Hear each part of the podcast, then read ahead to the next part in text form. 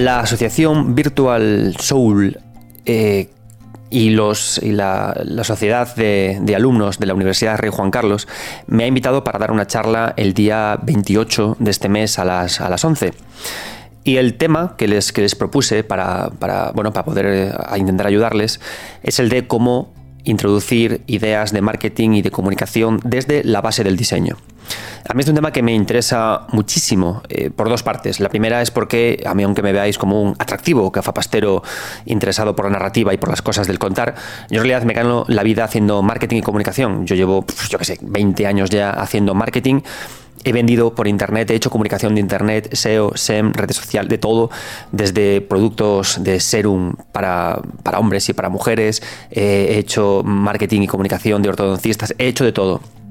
Y tanto he cogido proyectos que estaban ya arrancados como proyectos que iban a comenzar. Entonces yo siempre, da igual que esté hablando de diseño de software, de diseño de un servicio, de un producto, siempre me ha gustado introducir las ideas de marketing desde la base del diseño. Es decir, a mí no me vale nada que alguien venga y diga, oh, tengo este proyecto, ¿y por qué lo quieres hacer? Y te diga, porque es mi sueño, porque es mi pasión.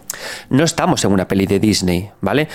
Eh, aquí no va a aparecer alguien por, por un monte y va a decir, suéltalo, sino que lo que queremos es hacer dinero, tener nóminas. Creo que es muy bonito, ¿no? La idea de realizarnos, pero creo que antes de realizarnos espiritualmente hay que cobrar todos los meses. Y con el buche lleno, ahí es cuando pensamos en, pensamos en realizarnos. ¿no?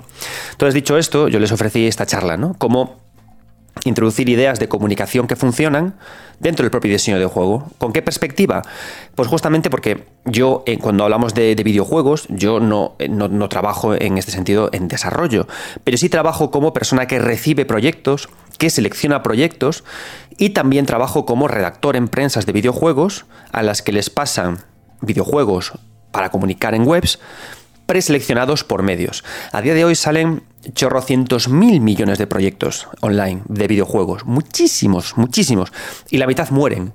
Entonces, la cosa eh, que voy a hablar en esta charla, el 28, en la online, por cierto, eh, para la URJC, es justamente eso, ¿no? ¿Cómo podemos empezar a tener una idea que nos guste, pero desde el principio añadirle qué detalles concretos me pueden funcionar para vender bien mi proyecto. Para que cuando yo le mande este videojuego a un medio de prensa, a un influencer, o lo ponga en redes sociales, eh, eh, a quien yo quiero impactar diga, wow, qué interesante, voy a avanzarlo, ¿no?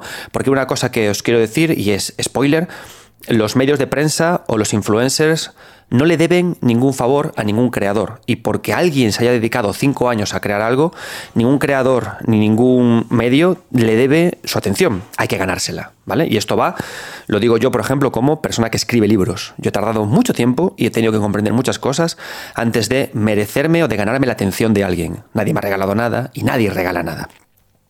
Este programa va justamente sobre este tema. Podéis plantearlo como un borrador de esa charla, pero es más bien como una forma de eh, conseguir datos interesantes para poder comunicarme bien con la gente de la URJC. ¿no? Y es, así que va a ser un programa muy bonito sobre venta, sobre marketing, sobre comunicación, en el que hablaremos precisamente de esto, ¿no? ¿Qué elementos son importantes, son fundamentales para que un proyecto destaque? Y por supuesto, esto no va a ser un programa en el que yo voy a dar mucha chapa. Voy a entrevistar a creadores de videojuegos que lanzan sus proyectos este año y que todos juntos luchan contra el vendaval, contra el huracán del mundo del videojuego, contra todos los lanzamientos que hay, cómo consiguen destacar pequeños proyectos e interesantes, cómo se han creado, cómo han comunicado, cómo un publisher elige estos videojuegos. Será un programa súper chulo en el que aprenderemos un montón de cosas sobre pichear sobre incluso uso de IAS en proyectos de videojuegos, sobre cómo elegir el correcto apartado artístico y todo para que aprendamos a vender mejor. Yo soy Adrián Suárez, esto es 9 bits y comienza el ratito de jugar.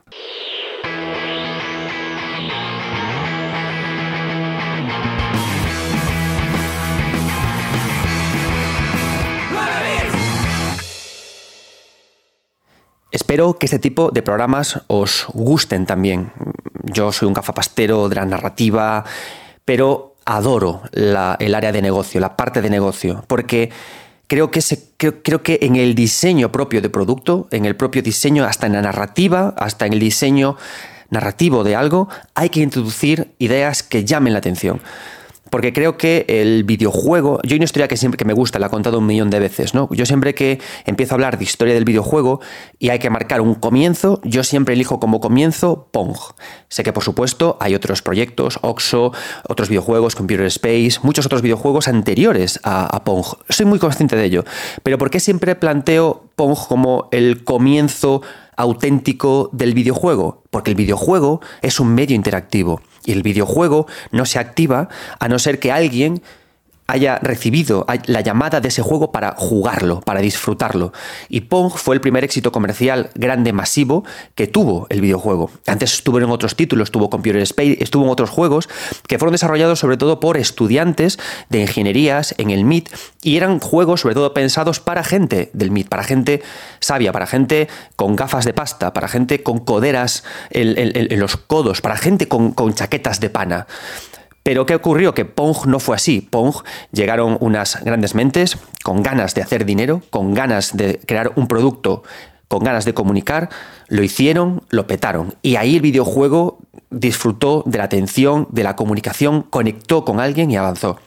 A veces cuando hablamos de videojuego, siempre sabemos que el videojuego es algo que orbita entre lo artístico y el producto, ¿no? Yo siempre me, resisto mucho a señalar con el dedo el videojuego y decir es arte, porque eso sería arrebatarle su característica de producto. Y la característica de producto son esa serie de cualidades que lo convierten en algo que el público quiere, un producto ¿Qué diferencia un producto del arte? El arte es la expresión personal íntima de una persona que la emite y con ella cambia el mundo, eleva las mentes, recoge ideas de la sociedad y avanza. ¿Qué es un producto? Un producto es una creación que no parte de mis deseos íntimos, sino del estudio de quien lo va a disfrutar para venderlo. El videojuego necesita ser producto para ser Pong, pero también necesita ser arte para ser Computer Space. En ese limbo tan fantástico está el videojuego. Por eso es por lo que ideas de marketing, de comunicación, ideas de llamar la atención, tienen que estar introducidas, ideas de producto tienen que estar conectadas con la idea de arte. ¿Es el videojuego arte? Me parece que es una forma muy limitada. El videojuego es más que arte. Ahí os dejo, para que no lo veáis locos y para que tengáis incluso más discusiones que, emitir por, por Twitter. El videojuego es arte más producto. Sin producto no conecta, sin arte no eleva y el videojuego persigue ambas cosas. Dicho esto, em, ¿Cómo he planteado este programa? Es uno de esos programas que a mí me parecen muy interesantes y muy, muy, chulos, sobre todo para estudiantes, para gente muy curiosa con el mundo del videojuego, para los que estéis empezando con vuestros pequeños proyectos. Y por supuesto, yo hago este tipo de programas porque, como sabéis, soy. Eh, ¡Ah, sorpresa! Eh, trabajo en UNIR, no os lo he dicho nunca. ¡Wow! Menudo spoiler. Soy profe, profe en UNIR, estoy, llevo TFMs del máster y el grado de, videojuegos. Yo, al no ser desarrollador, pero sí al ser analista y comunicador, lo que hago es que me llegan los TFMs de los alumnos, les doy caña, les asesoro, les, les, damos cuatro pinceladas y luego los lanzamos. ¿no? Y ahora estamos muy metidos con la parte de PlayStation Talents para poder también lanzarlos por ahí, que reciban más crítica y sobre todo eh, alimentarlos ¿no? del, del, ruido y de la comunicación que hacen los talents. Además de eso, soy también director ejecutivo del máster de videojuegos, de diseño gráfico, de UX, de multimedia. ¿Y qué pasa? Que en todos esos másters yo siempre que doy clase o que doy charlas o que participo en ellos, porque al final di clases en todos, ahora doy clase en, en, UX, lo que hago justamente es esto, ¿no? para mí es algo obsesivo. Yo no soy un tipo de profesor, yo soy un profesor que trabaja, yo soy un profesor que da clase en la universidad, pero que luego tengo, yo trabajo, tengo mis clientes de, autónomo, llevo a nivel de autónomo, llevo temas de UX, de diseño de interfaz, de diseño de, de narrativas interactivas y de marketing. Entonces, por eso a mí me interesa mucho comunicar el diseño, como digo, desde el marketing, desde niño, tú vas a vender, niña, vas a petarlo, ¿vale? Entonces, ¿cómo he pensado en hacer un programa desde esta perspectiva que sea interesante? Echando rollo sobre mis opiniones, eso no, no está guay. Recientemente, la, el publisher y editora Handusoft eh, una editora española muy chula que tiene una, digamos, una línea con un tinte retro. No, no, retro, no todos sus videojuegos son pixelados, la mayoría sí, pero sí que sus títulos son con un toque clásico, ¿no? Eh, aventuras de desarrollo lateral, juegos de terror, es decir, tienen unos fundamentos como muy clásicos y eso hace algo que a mí me gusta mucho de los publishers, de estas personas que seleccionan proyectos de videojuegos, que invierten en ellos, que les pagan el marketing, que pulen y que lanzan. Eso al final es un publisher. y que también por lo que, que trabaja como curadora también, ¿no? que es importante. Un publisher, Devolver, por ejemplo, es otro publisher, no únicamente invierte, también cura. ¿no? Por eso al final cuando hablamos de Devolver o hablamos de Handusoft en España y Devolver a nivel internacional, es cuando empezamos a a decir, ah, los juegos de Handu son, los juegos de. Es decir, los publishers funcionan como curadora. Y digo esto porque Handusoft eh, hace el mes pasado lanzó una, hizo un evento, sacó su línea, mostró su línea de nuevos videojuegos que van a lanzar en 2024. Muchos de ellos, muchos. De hecho, en la descripción de este programa tenéis un enlace al, al, reel, al, al, tráiler en el que están todos sus proyectos. ¿Y qué he decidido hacer? Ayudado por, eh, por, por Javi, compañero de, de Buego, un lugar estupendo, de una web estupenda de Buego, en la que hablan de desarrollo español, lo motivan, lo incentivan, una web fantástica, pasados, pasados por de Buego. Pues hablando con Handu, que también es CM, perdón, con Javi, que es CM de Handusoft, le dije, oye, Javi, ponme en contacto con la gente de Handusoft, con los que han hecho juegos y con el propio eh, Handu, que es el publisher de Handusoft. Y hablemos de esto, ¿no? Hablemos de dinero, hablemos de cómo se las han buscado para que esta gente luche contra el vendaval, ¿no? Contra, contra el 2024, cómo van, qué han pensado para publicar sus juegos. Y precisamente es así como vamos a plantear este programa. Van a ser charlas con desarrolladores, con diseñadores, con un publisher y al final, ¿qué vamos a conseguir? Es un programa que os va a encantar. Vamos a conseguir una perspectiva global de cómo un proyecto pequeño puede colarse entre los más grandes de 2024. Para empezar este programa, ¿con qué vamos a empezar? Vamos a empezar con un videojuego súper interesante. El videojuego se llama Abazor. A-B-A-T-H-O-R. Abazor.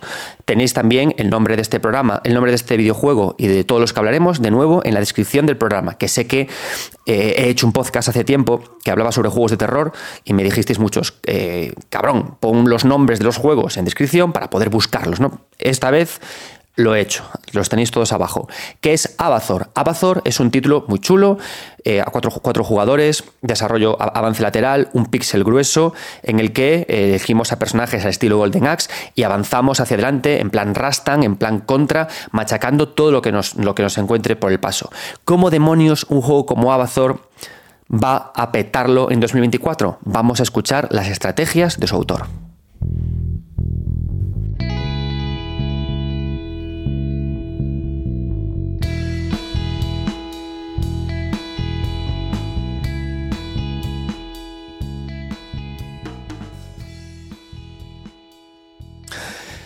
Comenzamos esta serie de entrevistas con eh, Pau Pixel Games. Tenemos a David Garay, que es el creador, el CEO de la empresa, y que estás, eh, David, con un juego muy prometedor, Abazor. ¿Qué tal? ¿Cómo estás, David?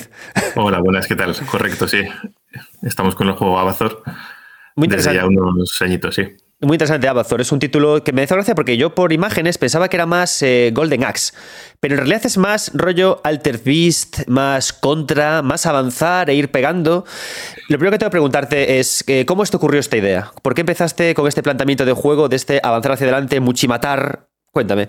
Bueno, yo vengo de, de la época de justamente los 80 y los 90, de las recreativas, los bares y de salir con amigos a jugar directamente, ¿no? Salías a jugar a las recreativas. Mm. Entonces, eh, desde entonces siempre nos ha gustado mucho jugar en cooperativo, quedar en casa con las pizzas, la cerveza y juntarnos, aunque seamos mayores, eh, te juegas unos retros ahí y lo pasas bien.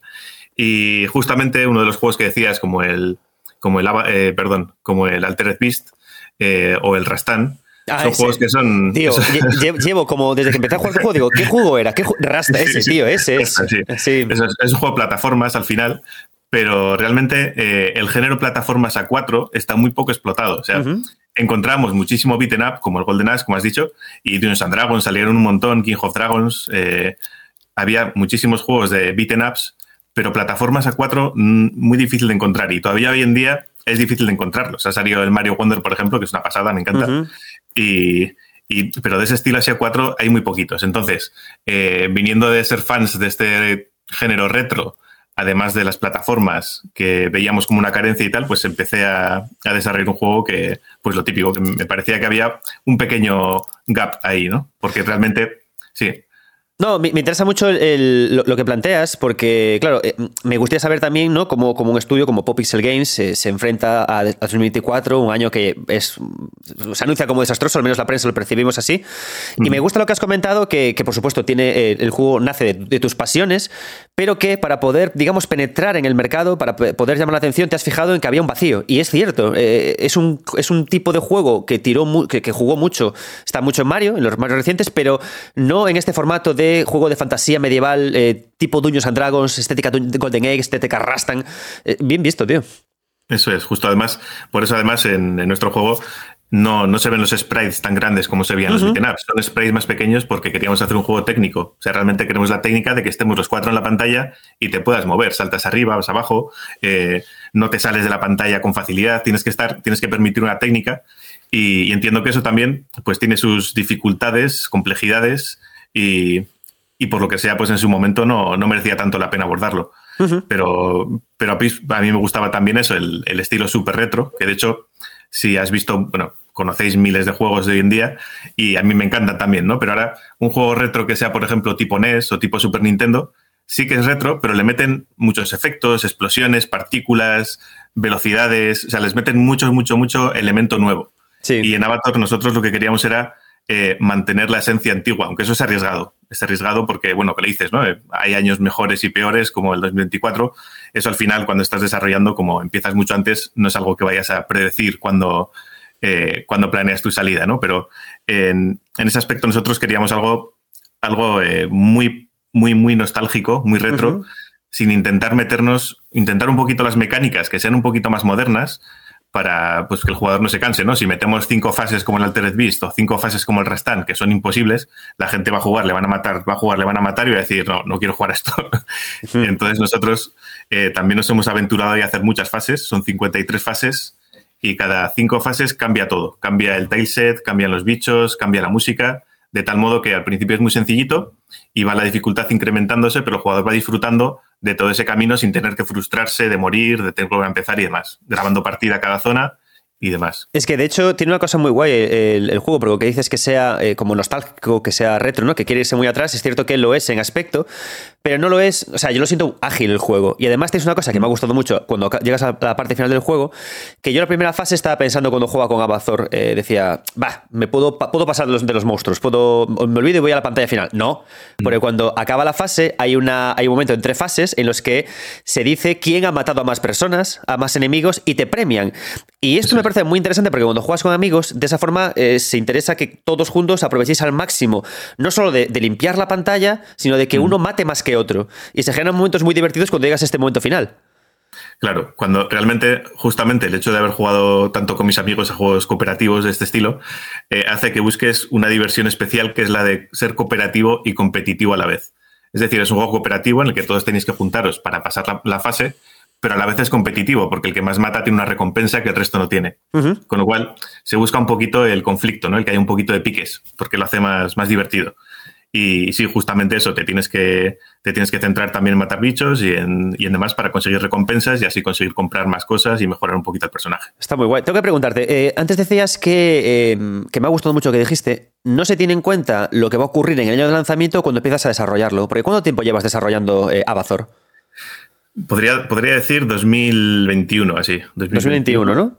2021. Lo que pasa es que, como te decía, llevo, llevo tiempo desarrollando videojuegos desde los 90 y entonces, claro, ya tenía cositas hechas y, y, tenía, digamos, proyectos empezados y en el 2021 decidí eh, seguir por, por este proyecto. Mm. De todas formas, en el 2021 ya era una etapa en la que se veía cierta problemática, el fin de la pandemia, eh, o sea, e-, era complicado. Entonces, tengo que preguntarte, imagínate que, bueno, te comentaba, este programa lo escucha mucha gente que es alumna de videojuegos, en este caso de UNIR, y también otros alumnos de otras universidades. Mm. Entonces, empiezas a desarrollar un videojuego. Entonces, he visto que eh, haces una buena mezcla entre eh, un, agujero, un nicho que todavía no está explotado y, por supuesto, algo que me gusta. Es decir, no tiene sentido ser puro marketing, tienes que hacer cosas que también te sientas cómodo con ellas, ¿no? Vale.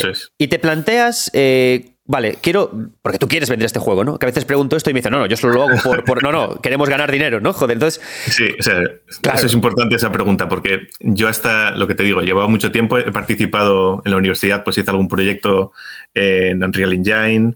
Eh, en Unity, incluso con 15 personas, participamos con una persona de Nintendo, se ha trabajado mucho, pero siempre ha sido proyectitos sin llegar a, decir voy a sacar un juego. Entonces es diferente porque lo haces de un modo que puedes hacer el motor, te diviertes, pero acaba en un juego, eh, ya lo que dices, si, si terminas un juego, pues ya es para, porque estás metido en un negocio y tienes que, o sea, eso ya tiene que ir funcionando, porque el esfuerzo que requiere terminar un juego es enorme. Los acabados, eh, los portings, los, todo ese trabajo es enorme.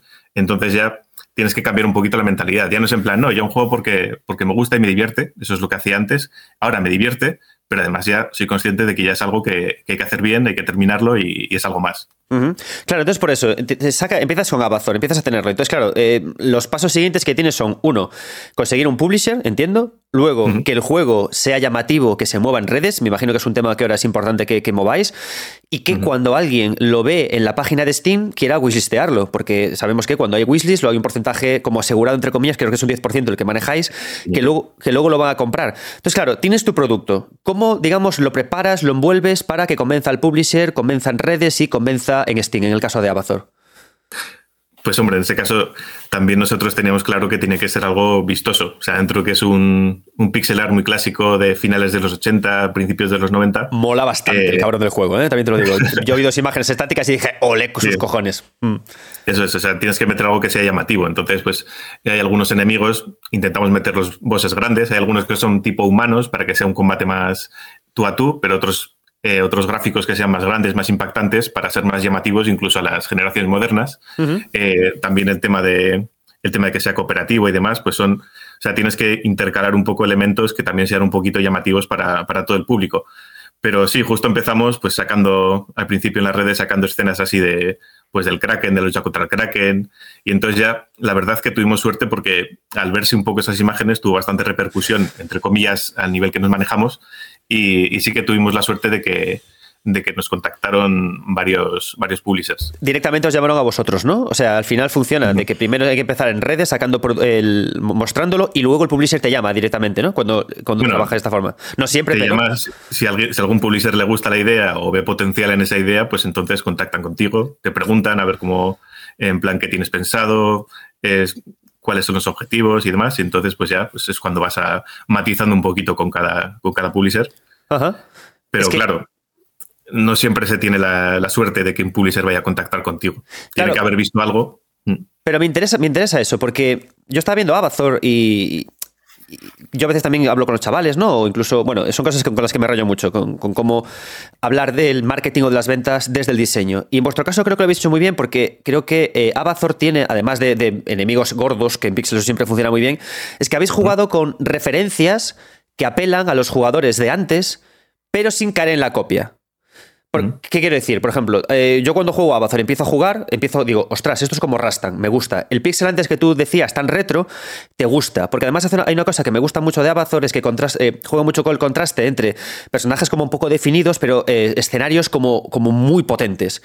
Y luego hay cosas que me recuerdan mucho a Golden Axe, a Golden Axe, por ejemplo, cuando acabas la fase y levantas la espada que parece una tontería, pero te, evoca. Entonces, ¿habéis jugado también eso? ¿Habéis jugado esa carta de no únicamente personajes grandes, sino jugar la carta de eh, voy a hacer un clic, una conexión eh, emocional con el jugador a través de cosas que le recuerda? Es decir, si yo quiero que me gaste la pasta aquí, el jugador de Golden Axe, el jugador de 40, 30 años, le voy a mostrar cosas que le. Y, y voy a propósito por ello. ¿O fue casualidad?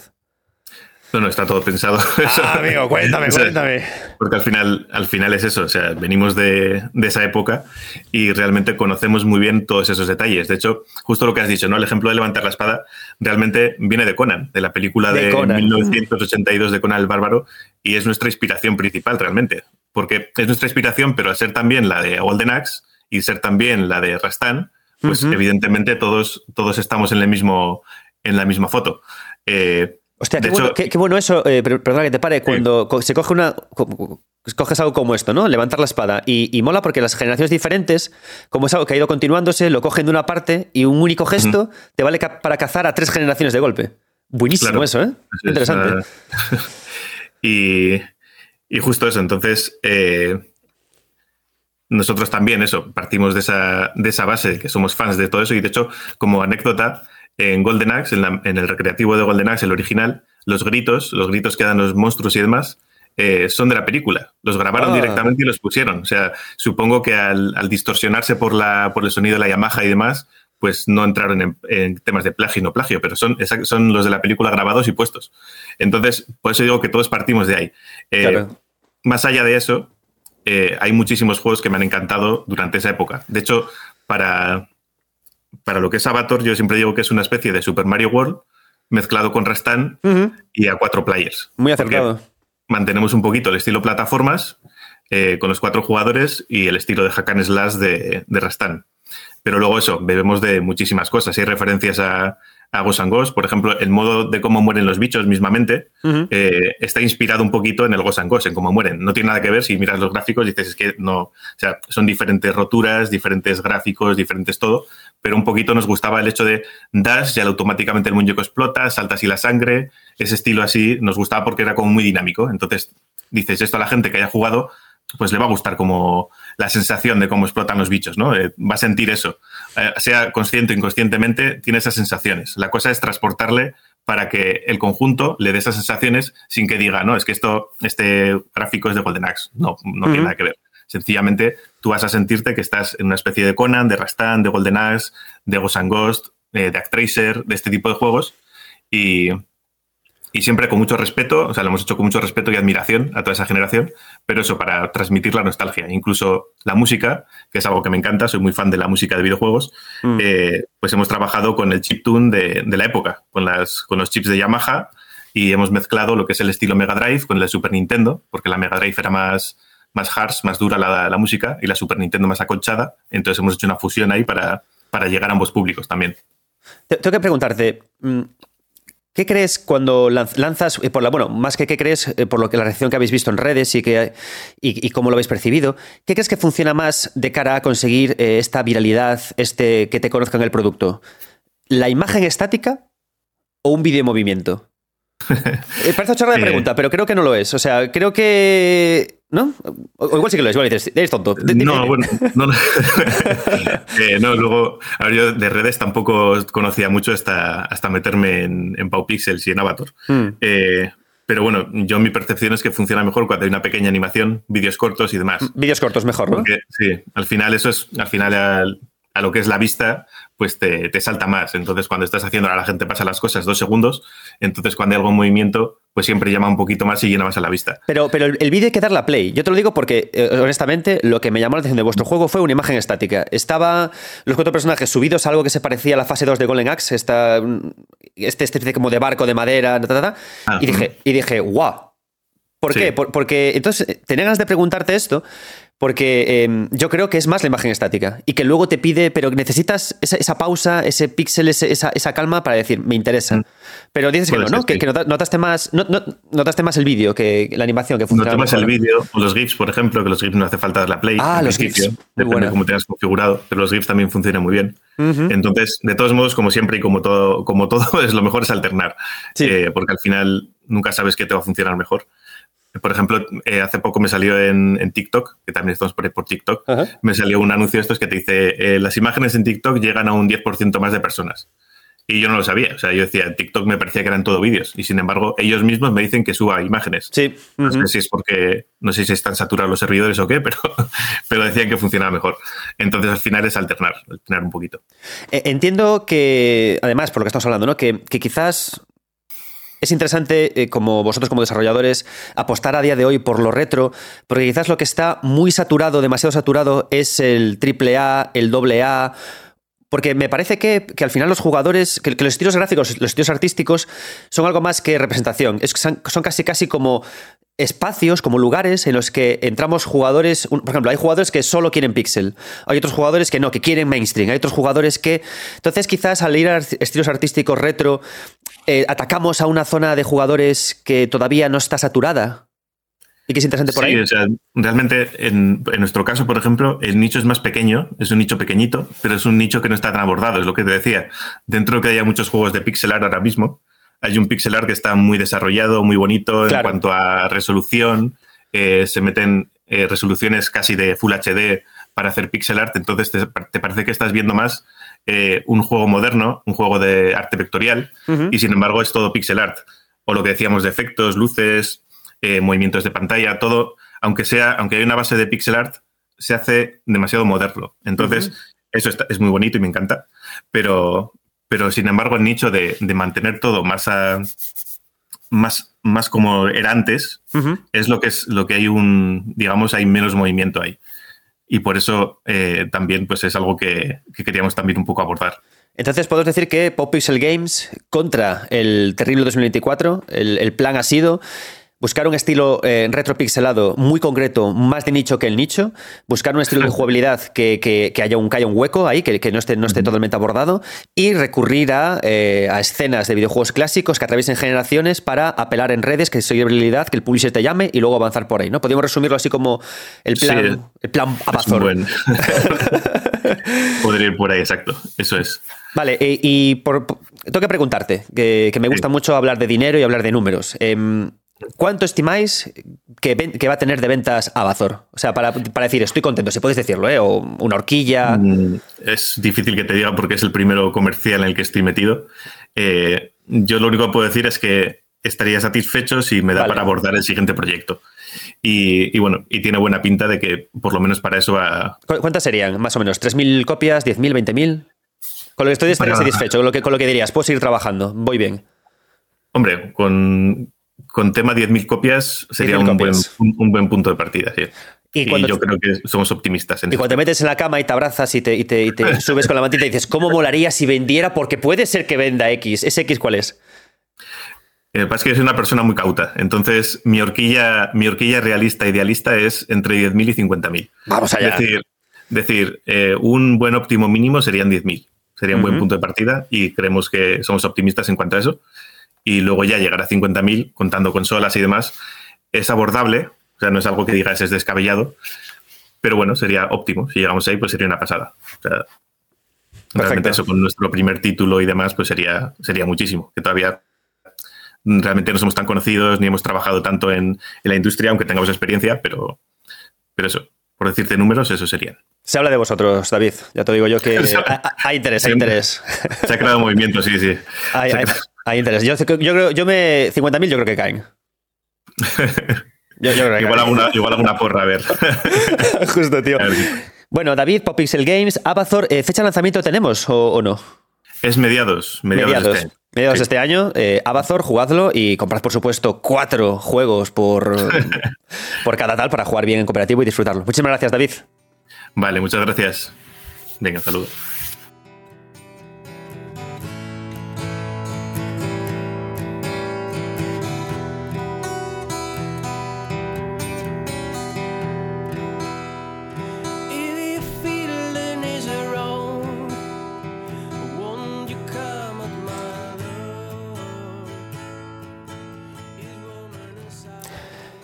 Muchas gracias. Os recomiendo que no le perdáis la pista a Abazor. Es un juego muy interesante. Yo lo pude jugar, pude jugar su demo en el, pasado festival de las demos de Steam. Muy chulo y esto jugado a cuatro tiene que ser una fantasía. Es algo así como un party game loco para cuarentañeros, que eh, les mola el retro. De la entrevista que he tenido con, sobre Abazor hay varias cosas con las que me quiero quedar, pero voy a quedarme con una que me parece fundamental y es la lección del estilo artístico. Eh, yo cuando estoy llevando TFMs en UNIR, tenemos una parte, al final, como es un TFM de un, de un máster de videojuegos? Pues un, máster de, UNIR, son, al final es una memoria en la que el, alumno explica lo que, lo que va a hacer, sus influencias eh, y añade documentos de diseño, una pequeña GDD, e inspiraciones, ¿no? Y lo hacemos sobre todo eso, también el marca el público objetivo, y lo hacemos todo sobre todo eso para poder arreglar la forma en la que el alumno piensa, ¿no? Entonces, ¿qué ocurre? Que eh, muchas veces lo que hace el alumno directamente es que plantea, eh, pues a mí me gusta, me gusta, ¿no? Desde la palabra, horrible esa palabra, nunca digáis me gusta, por lo menos opinión personal, ¿eh? como me gusta el pixel art, voy a hacerlo de pixel art. Como jugué a Blasphemous y me gustó Blasphemous, pues estilo Blasphemous. No hay que pensar de esta forma, ¿de acuerdo? ¿Y por qué? El desarrollo de un videojuego, como estáis viendo, lleva más tiempo que el carajo. Lleva 5 años, 2 años, 3 años y no importa que lo estéis haciendo en vuestro tiempo libre. Es un, videojuego, un videojuego es un proyecto que tiene que ser comercial, tiene que vender. A mí me encanta escribir libros, pero os aseguro que cada libro que hago lo hago pensando en venderlo. Porque al venderlo puedo pagar facturas y me da para escribir otro. ¿De acuerdo? Para ser feliz, me voy al parque con mis hijos, juego a la consola, pero tenemos que pensar de forma comercial, ¿no?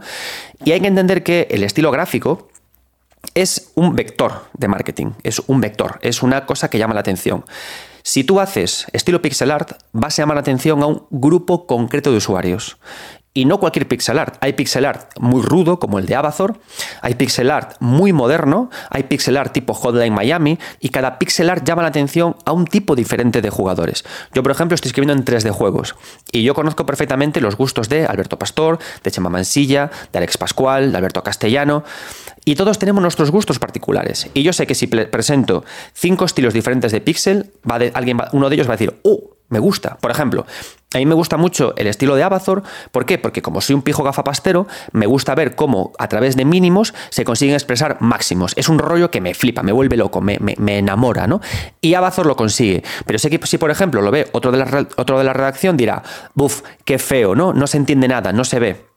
Es decir, cuando cimentamos un tar, cuando, planteamos un estilo pixelado concreto o un estilo artístico concreto, estamos apartando público y quedándonos con público. La pregunta es, ¿el estilo gráfico que hemos elegido concuerda con el, público al que nos vamos a dirigir? Porque a veces, no funciona. En el caso de Avatar, la cosa va bien.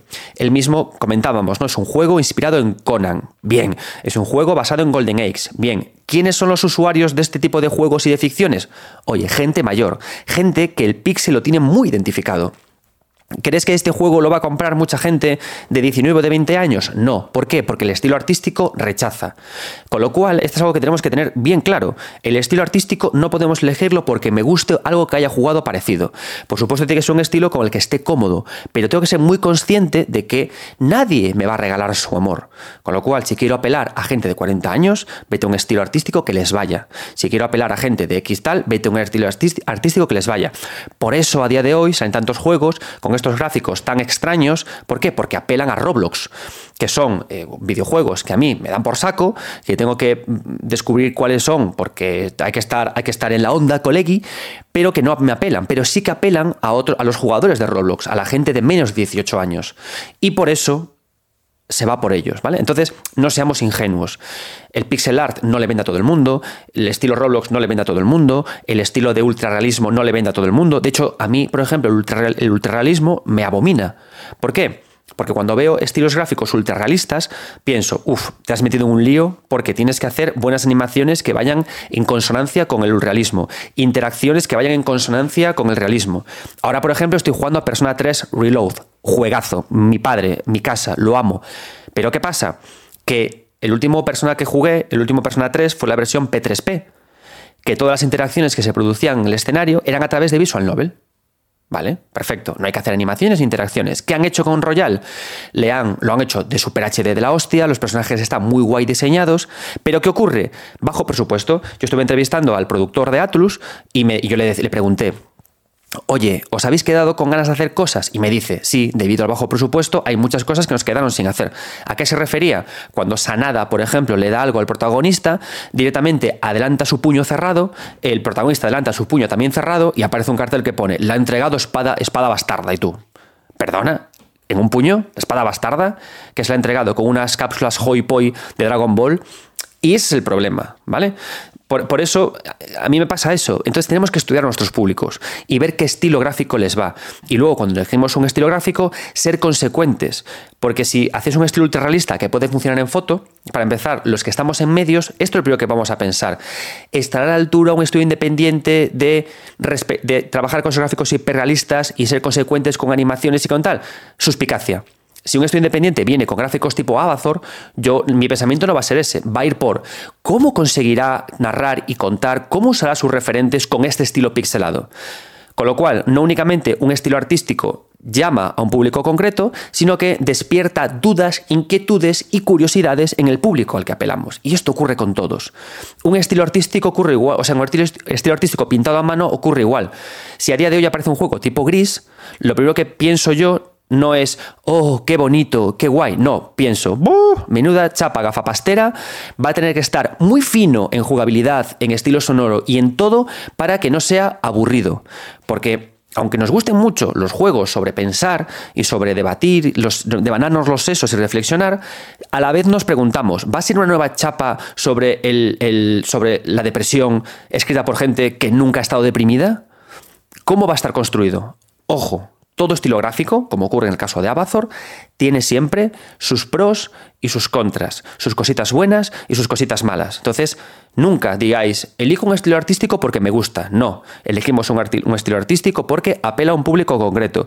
Y en el propio pitch que hacemos o en la propia descripción, en este caso del TFM o del producto, tenemos que entender qué preguntas y qué, qué cosas, qué, qué, curiosidades despierta este estilo artístico y solucionarlas. A mí eso me vale mucho. Cuando me pasan videojuegos, oye, Adrián, eh, tienes un podcast increíble, 9 bits, el mejor de todos. Yo, gracias, por favor lo sé, me va muy bien. Oye, además, entonces, que, cuando me cuentan el proyecto, a mí me gusta personalmente que hagan eso. El, juego es este, trabajamos de esta forma y hemos usado esto para ir por aquí y por allá. Hostia, qué interesante, vamos allá, ¿no? Bien, pero creo que si estamos ya hablando de cómo se eligen o se seleccionan proyectos lo mejor es hablar directamente con un publisher. Así que la siguiente persona con la que hablaremos, con la que voy a hablar después de, de, de Abazor, no es otro que Handu, la persona que eh, elige los juegos que se lanzan en Handusoft. Así que atentos porque hablaremos de dinero, que os encanta, de cómo se seleccionan juegos, de cómo se quitan y de cómo está este loco año 2024. Muchas gracias, Handu, por aceptar esta invitación.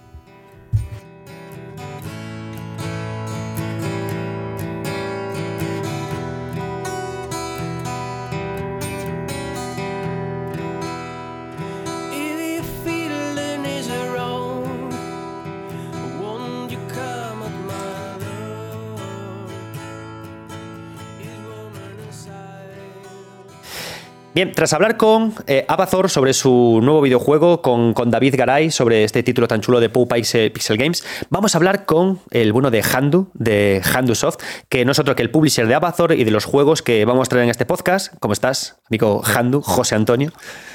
Muy bien, encantado, gracias, Adrián.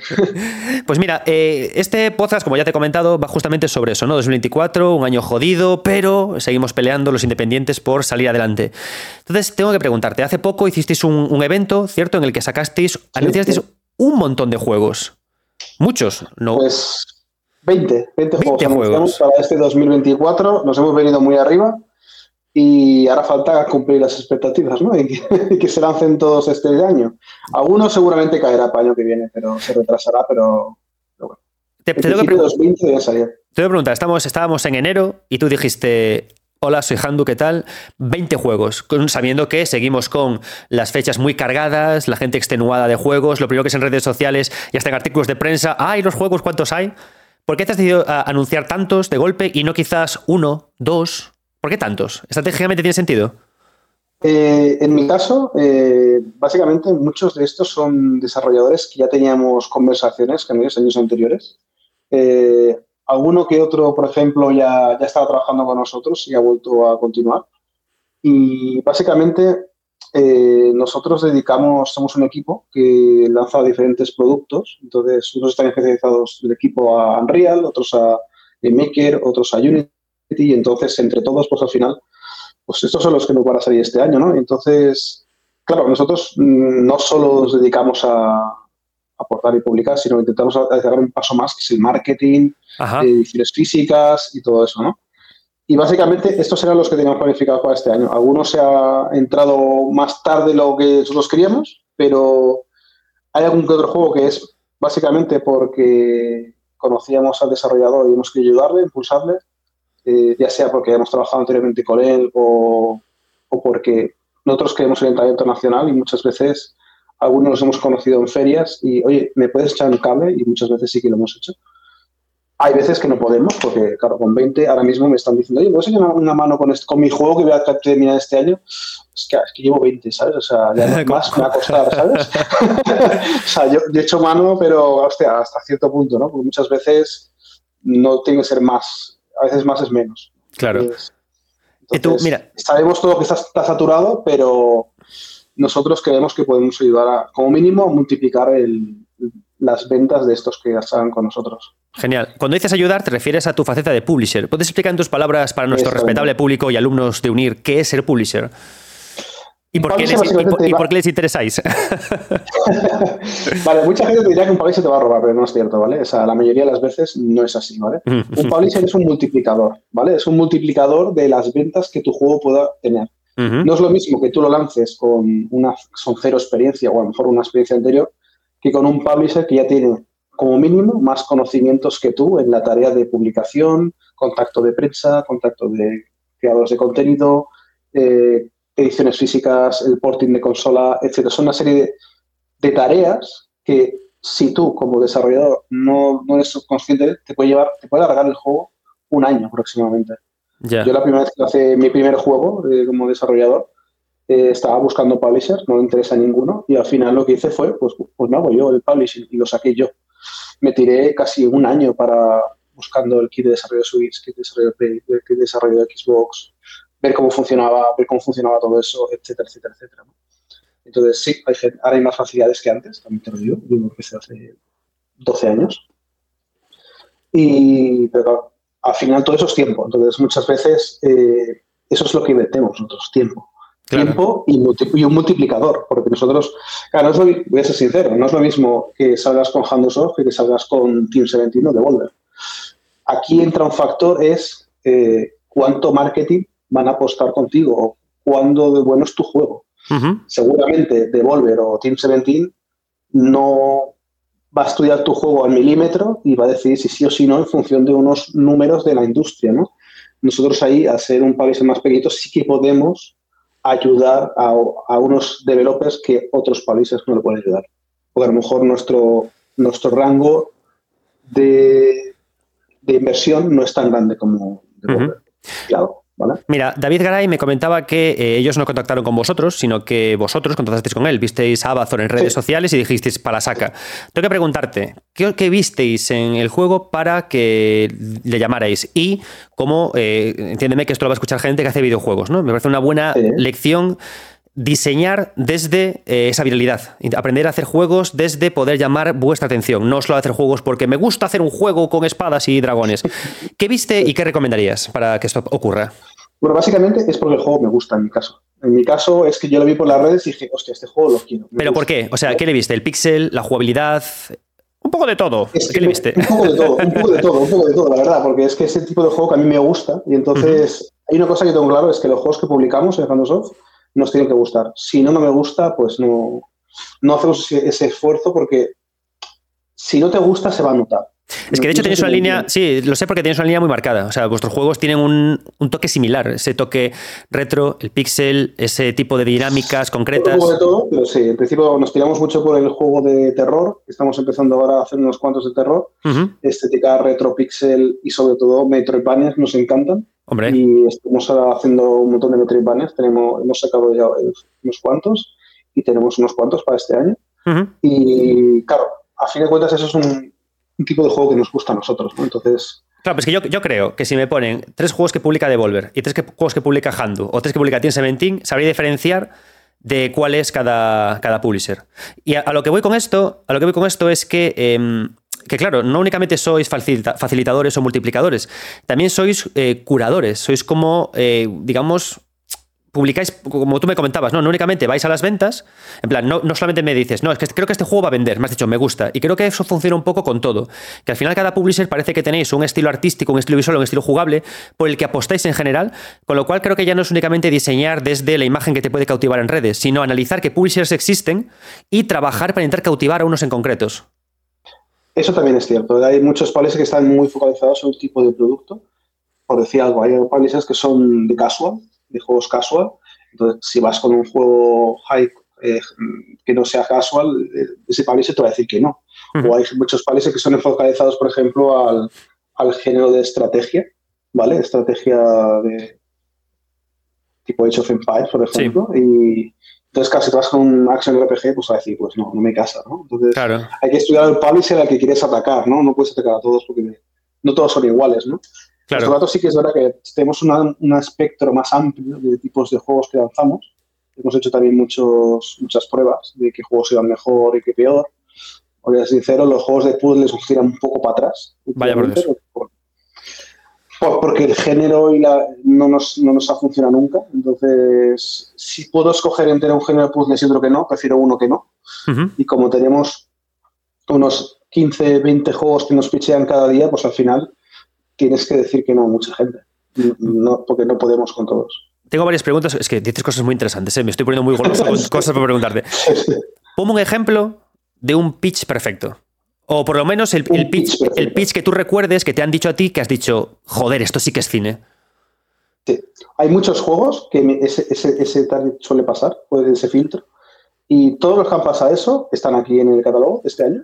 Tírame uno. es decir, por ejemplo, yo qué sé, el, de Amazon, ¿no? Es Venga. Conan Multiplayer, ¿no? De los años 80, en mi caso. ¿eh? Y para mí fue genial, ¿no? ah, sí, es el pitch.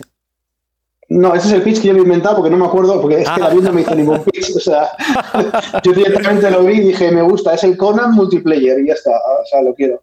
Y pixel fíjate, fíjate, es el Conan multiplayer. Eh, no está muy lejos de ese Pokémon con pistolas, ¿eh? Por ejemplo, ese Pokémon con pistolas también otro, otro ejemplo, ¿no? No, no, no, es que a mí de Power es que yo te juro que desde llevo mucho tiempo pensando en el Pokémon con pistolas y me parece que es el pitch perfecto. Por eso te preguntaba y me has tirado el Conan multiplayer, ¿sabes? ¿Qué te das cuenta? Sí, sí, sí, es tal cual. Claro, algo con lo que conectar con la audiencia, un elemento referencial y luego un elemento de jugabilidad que, que, me, en dos palabras, pum pum. Sí, ese por ejemplo sería un pitch perfecto, ¿no? El Conan con pistolas, ¿no? O sea, con pistolas multiplayer, ¿no? A mí eso me lo vendió ya viéndolo, para mí era eso, ese era mi pitch interno, no, no lo que me dijo David, porque David no me dijo nada, ¿no? Y ahí hay un montón de juegos, ¿no? Por ejemplo, pero hay algún pitch me han hecho interesante. Sí que es verdad que los más cortos son los que más suelen funcionar, porque, yo sé, Pokémon con pistola. Hay algunos developers que no saben cómo hacer un pitch. Por eso te estoy preguntando. Un párrafo de cinco líneas de mi mm. juego es esto, porque esto, esto, esto, esto, esto. No, no, o sea, no. Hablo un poco más digerible, ¿no? Y, la verdad es que ahí depende ya luego la calidad del pitch, ¿no? La calidad visual que normalmente presentan un PowerPoint con eh, este es el juego que queremos presentar, esta es el, la financiación que necesitamos, el target de tiempo, plataformas que queremos y bla, bla, bla, bla, bla. Y en función de el interés del juego, lo que yo creo que pueda generar la financiación que pidan, etcétera, pues ya hago mis números y suelo decir que sí o que no. Necesito saber ya cómo haces esos números, cómo calculas, o sea, tú ves el juego, más o menos, muy por encima, me refiero. Porque claro, en marketing es una pasta. El otro día estaba eh, una presentación de Chivig y ellos comentaban que se dejaban millones en Facebook. Es decir, creo que la pasta que te puedes dejar en marketing, yo ocurro en marketing, puede ser o infinita o dos euros. Entonces, ¿qué trucos tienes tú para, sobre todo, claro, te, voy a reformular la pregunta por dónde quiero, por dónde quiero ir.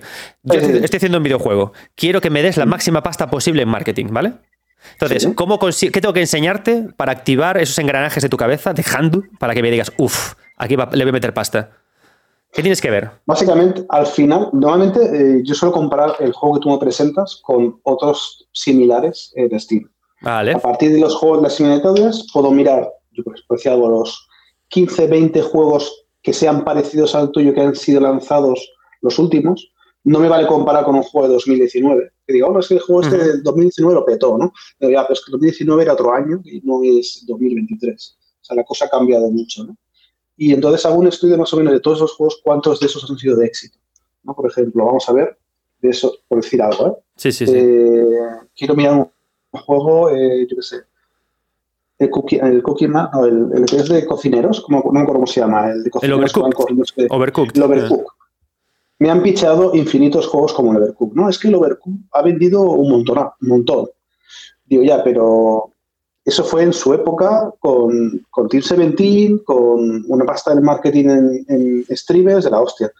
Y luego si ves el Overcooked 2, el Overcooked 2 no funciona tan bien. Y luego también salió el Moving Out, Moving Out, otro juego que también era de este estilo. El primero funcionó súper bien y el 2 le dije, la, ¿te has visto las ventas del 2? Dice, ¿cómo del 2? Y yo, no, es que no te has enterado, ¿verdad? Porque el 2 se pegó una macro estampada increíble. Entonces, claro, este tipo de género ahora mismo, pues veo yo que hoy en día ya no vende, a no ser que tengas el factor suerte o una cantidad de creadores de contenido que estén dispuestos a jugar a ese tipo de juego. ¿vale? Y eso puede ser o pagándoles o, yo qué sé, eres un, un, youtuber que tiene muchos colegas y vamos, vais a jugar todos ese día a ese juego. ¿Vale? Es muy complicado. Entonces, es un poco complicado. Es que depende mucho del juego. Sí, sí, claro, básicamente Yo, yo hago lo mismo que lo que haría un developer cuando vea a un publisher como yo. Ahora vamos a ver los juegos que ha lanzado Hanusoft. ¿Cuántos ha funcionado y cuántos no? Pues lo mismo. Es que te, lo pregunto porque cuando estamos eh, enseñando a los chavales a hacer videojuegos y tal, y si yo siempre intento comentarles esto, esta parte, ¿no? Y verdad es súper chulo lo que tú comentas, lo de que parte es que es como obvio, revisar lo que está en Steam, comparar, ver qué género funciona, trabajar desde ahí, crear un juego que tenga un buen pitch y a partir de eso eh, avanzar. Entonces, claro, si tú ves eso, ahí le metes pasta. Em, tengo que preguntarte, ¿cuánto es un presupuesto bueno para poder partir haciendo marketing en, para, un videojuego. O sea, con, este, con, este, con esto el videojuego puede... No, es una locura, pero podemos hacer las cosas. E, es que depende. Depende porque hay juegos en los que estoy más dispuesto a arriesgar que otros, ¿no? Dependiendo de cómo funcione, ¿no? Por ejemplo, hay juegos que me vienen con 15.000 wishlists y vale, pues con este vamos a hacer una inversión de 50.000 euros en marketing, ¿no? Mm. Y hay otros que me vienen con 500 o, o menos incluso, digo, hostia, tengo que con cuidado. Entonces lo que hago es un presupuesto escalonado, es decir, yo hago un presupuesto mínimo y luego en función de resultados incremento o decremento y eso a sabiendas del desarrollador. Vale, vale, vale. O sea, yo no, sé si me explico. O sea, yo, por ejemplo, hago una pequeña, por supuesto. Una pequeña campaña y digo, voy a hacerte esta campaña de X y si en función de resultados invierto más o menos. Hmm. ¿Vale? Y entonces el desarrollador lo sabe. Básicamente, vamos a hacer la campaña, si no funciona, no convierte a wishlist, es que algo no está funcionando bien. Vale, vale. Entonces, primero es publicar el juego en Steam, hacer ruido por mi cuenta y cuando voy con unas wishlist determinadas, cuando contacto contigo.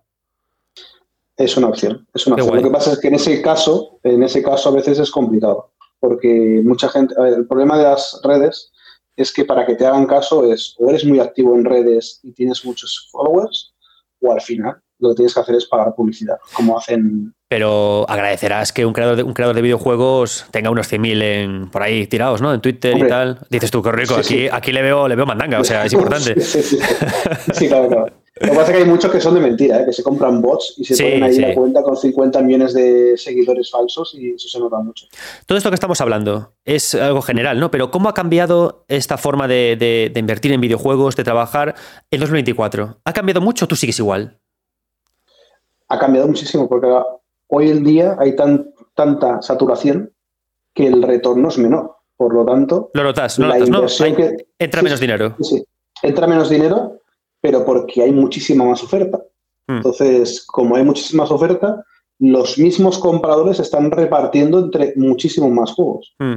Entonces, el gasto que tú hagas en marketing, si, si no eres el juego que quiere el mercado, al final es tirar dinero. Sí. No sé si me, explico. 100%. Entonces tú puedes hacer una inversión, tienes que hacer una inversión para que te vean, porque si no, no te ven. Pero, claro, si, ese retorno no, vuelve, es complicado. Claro, es que el marketing es una lotería, ¿no? A veces yo es que curro, no, no marketing de videojuegos, pero sí para productos faciales de, señora. Es mi, es mi me gano la vida, no con videojuegos. Y es cierto, y es cierto que, es una lotería. Tú al final tiras dinero en ads, tiras dinero en, en publicidad y si el producto no mm. entra, no funciona, no interesa, te comes la pasta y se acabó. Aunque creas tú que es un buen producto. exactamente. Exactamente. Sí, sí, eso pasa 100%. Puedes tener un producto de mierda que venda muchísimo y un producto que sea la caña que no vende nada. Mm. En función de la suerte o la persona que lo vea o la persona que lo compre. Claro, pero por lo que escucho, no has decidido en 2024 aumentar el gasto publicitario, sino que lo mantienes, pero lo cortas antes, quizás. Este año se va a aumentar, pero en global, entre todos. Vale. Lo que pasa es que sí que es verdad que lo hago escalonadamente en función del proyecto.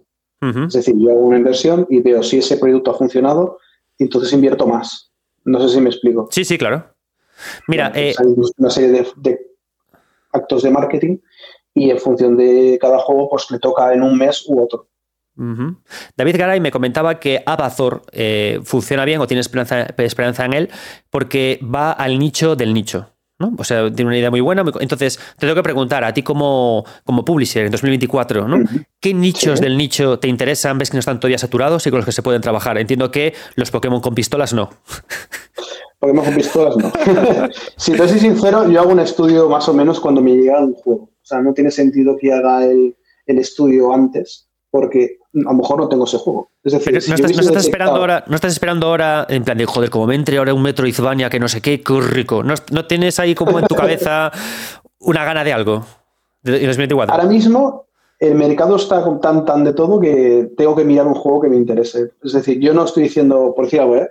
si yo detectara un Pokémon con pistolas, estaría de, coña antes de que sea el Pokémon, ¿vale? Eh, claro, el problema es que no lo tengo. ¿Me entiendes lo que quiero decir? Sí. Entonces, tendría que buscarlo. si lo encontrara, seguramente ya tendría wishlist o lo que sea. ya me interesaría por otros canales. Yo actualmente no estoy buscando juegos porque ya tengo suficientes. 20 juegos. Está bien. Eh, para el año que viene, quizás sí, a mitad del año empiezo a buscar alguna para el año que viene pero de momento no sé qué buscaré. Entonces, eh, entonces, te entiendo, es quizás una época para aprovechar para sorprender. Es decir, hay que basarse ¿no? en, esos, en ese Conan, que digamos, ese Conan multiplayer, en esas ideas, tal. Pero es lo una que está claro, Lo que está claro es que si estás haciendo un clon de un juego, es mala idea. ahora mismo, sí. Mm.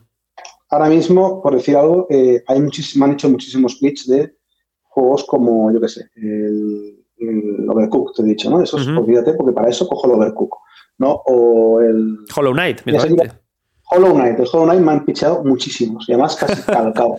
y digo, a ver, es que no tiene sentido porque es que ya es el Hollow Knight. Entonces, es muy difícil entrar a ese camino. Entonces, claro, lo difícil es destacar por algo que ya no existe, que no exista, porque ya casi todo existe. En un género que guste a la vez. Y género que guste. Hay juegos pequeñitos que yo creo que es más fácil destacar juegos, microjuegos, de que, que sea un género súper raro, que no algo más como, yo qué sé, voy a hacer un, Metroidvania, ¿no? Es muy difícil hacer un Metroidvania y que la gente lo valore y que lo compre. ¿Ya viste el Ubisoft ahora, la hostia que se metió? El Prince of Persia. Ah, Ubisoft, por ejemplo, un hizo, y se hizo pop. Es el, el, juego que dicen que está la, la hostia de juego ese y no ha vendido tanto como esperaban. Vale, 300.000 copias, ya quisiera yo 300.000 copias. Joder. Pero, pero para Ubisoft parece, parece que no es nada, ¿no? Yo, por ejemplo, hay un juego que me hizo mucha gracia, que es el trombón, creo que es un juego de tocar sí, Sí, sí. Ese juego se hizo súper viral y vendió muchísimo porque era único en ese género. Era un juego musical de cachondeo con un trombón. Y estuvo bien. De ese género, por ejemplo, pues vendió bastante. Y así hay pocos que destaquen últimamente. Entonces, como desarrollador, creo que es más fácil destacar con algo que sea único que por intentar copiar una idea. Entonces, lo difícil es encontrar algo único. Eso es lo complicado. Perfecto. Pues, eh, amigo Jando, muchas gracias por este ratito. Te dejo un último segundo por si quieres eh, decirle a nuestros queridos eh, oyentes alguna pincelada, atentos a las redes de Handusoft, algún juego concreto, algo que quieras decir a modo de. En principio, lo que me gustaría es que si todavía no lo son, que nos sigan en las redes, que vamos compartiendo bastantes cosas. Arroba Handusoft.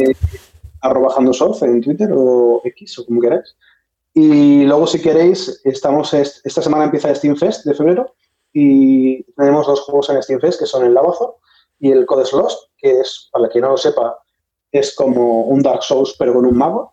Entonces, echar un vistazo que también está mucho. Perfecto. Handu, pues muchísimas gracias y muchísima suerte con tus 20 proyectos. Que vaya bien. Muchas gracias. Bien. Hasta luego.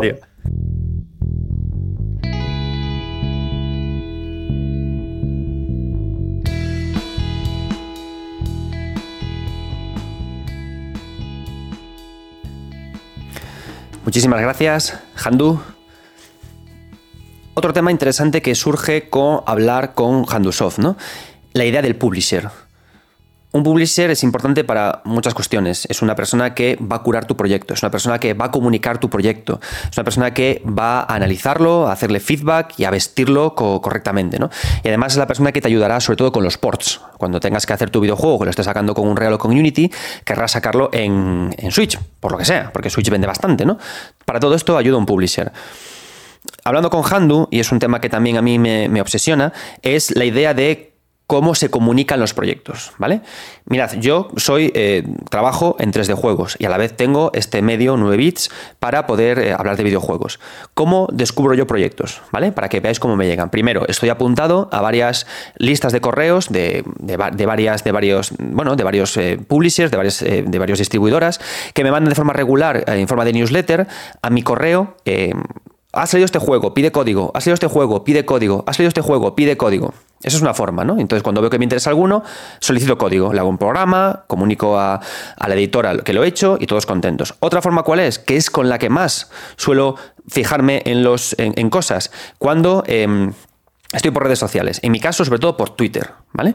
Entonces, cuando estoy navegando por Twitter, voy haciendo scroll, pi, y de repente veo un pequeño estudio que está haciendo cosas, ¿no? Entonces, si el proyecto todavía falta mucho para que salga y lo veo interesante, pues intento eh, contactar con el estudio, intento preguntarles em, si, si, puedo hacer una entrevista, cómo van. Si todavía es un proyecto muy verde, le doy directamente a seguir a la cuenta y lo dejo. Y si el proyecto está a punto de salir y me interesa, les pido una copia directamente por ahí, ¿no? Entonces, ¿Qué ocurre? Que como veis con los publishers ocurre un poco similar. El publisher es una persona humana, no es un bot. Es una persona que está de forma eh, en su correo recibiendo eh, mogollón de mails, pero mogollón de mails, mogollón de mails, o sea, los locos con la cantidad de mails de proyectos que llegan. Y a la vez está en redes sociales. Y siempre el proyecto que ve por redes sociales que es llamativo, le va a gustar más que el que se le manda. Es por algo muy sencillo.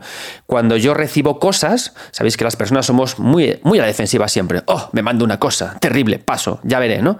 Pero cuando yo encuentro algo, digo, oh, vaya, he encontrado un tesoro, creo que va a ser fantástica. Y, le doy a, a, por ello, ¿no? Entonces, ¿qué quiere decir esto? Que cuando estamos presentando un proyecto en redes sociales, tenemos que tener muy mucho cuidado también con lo que contaba antes, la idea del estilo gráfico, y que el estilo gráfico no solamente sea pixel y funcione, sino que, como ocurría en el caso de Abazor, tenga imágenes potentes. Es decir, no solo tiene que ser bonito, tiene que funcionar perfectamente en la imagen parada y en el GIF corto. En la imagen parada, ¿qué elementos son los que yo personalmente me fijo o en lo que se puede fijar cualquier persona? El diseño del personaje. El personaje tengo que verlo y conectar con él. El escenario. Tiene que haber elementos del escenario que tengan una conexión con, ideas del pasado que me gustan y que a la vez sean imponentes, que quiera explorarlo. Así se consigue que a mí personalmente me llame la atención a imagen parada. Y que todo eso esté construido con un estilo gráfico que funcione. Si veo eso, clic y me interesa el juego. Y esto no me pasa solamente a mí, le pasa también a Handu y otras personas. Y ya no es únicamente que el juego sea increíble o precioso o perfecto, no, tiene que conectar con lo que a mí me gusta tengo que verle un interés y tengo que pensar, necesito comunicar sobre este proyecto. O sea, me, tiene que inspirar. Tu proyecto a imagen parada o en movimiento consigue inspirar a las personas a las que apunta para escribir o para hablar de él. ¿Cómo consigo inspirar a, un creador de contenido? Con conexiones con cosas que ya existen, por ejemplo en Abazor, con Conan, con Golden Age, y con apuntar a cosas nuevas. El estilo de juego, las mecánicas, los cuatro jugadores, el avance lateral. Ahí están esas conexiones. Y honestamente, esto es una de las razones por las que ideas como Pokémon con pistolas funciona bien yo, si me seguís con estos podcasts, sabéis que estoy un poco obsesionado con este tema, ¿no? Porque el pitch Pokémon con pistolas funciona tan bien. Porque alude a algo, es transgresor, molesta, Pokémon con pistolas, molesta, me hace un scratch y además mete las pistolas como elemento novedoso. eso inspira a escribir e inspira a hablar. Hasta en Reload, que son unos compañeros muy inspiradores, más gafapasteros que yo, fantástico, por eso son maravillosos, llevan programas y programas hablando de Pokémon con pistolas, porque llama la atención. No digo que haya que copiar, pero sí que la fórmula está ahí en el aire, ¿no? Y la fórmula tira precisamente por eso. En estos en estas, eh, juegos a imagen parada, he de reconocer otra cosa, ya que estamos abriendo el corazón, en este caso yo como medio de prensa, comunicador.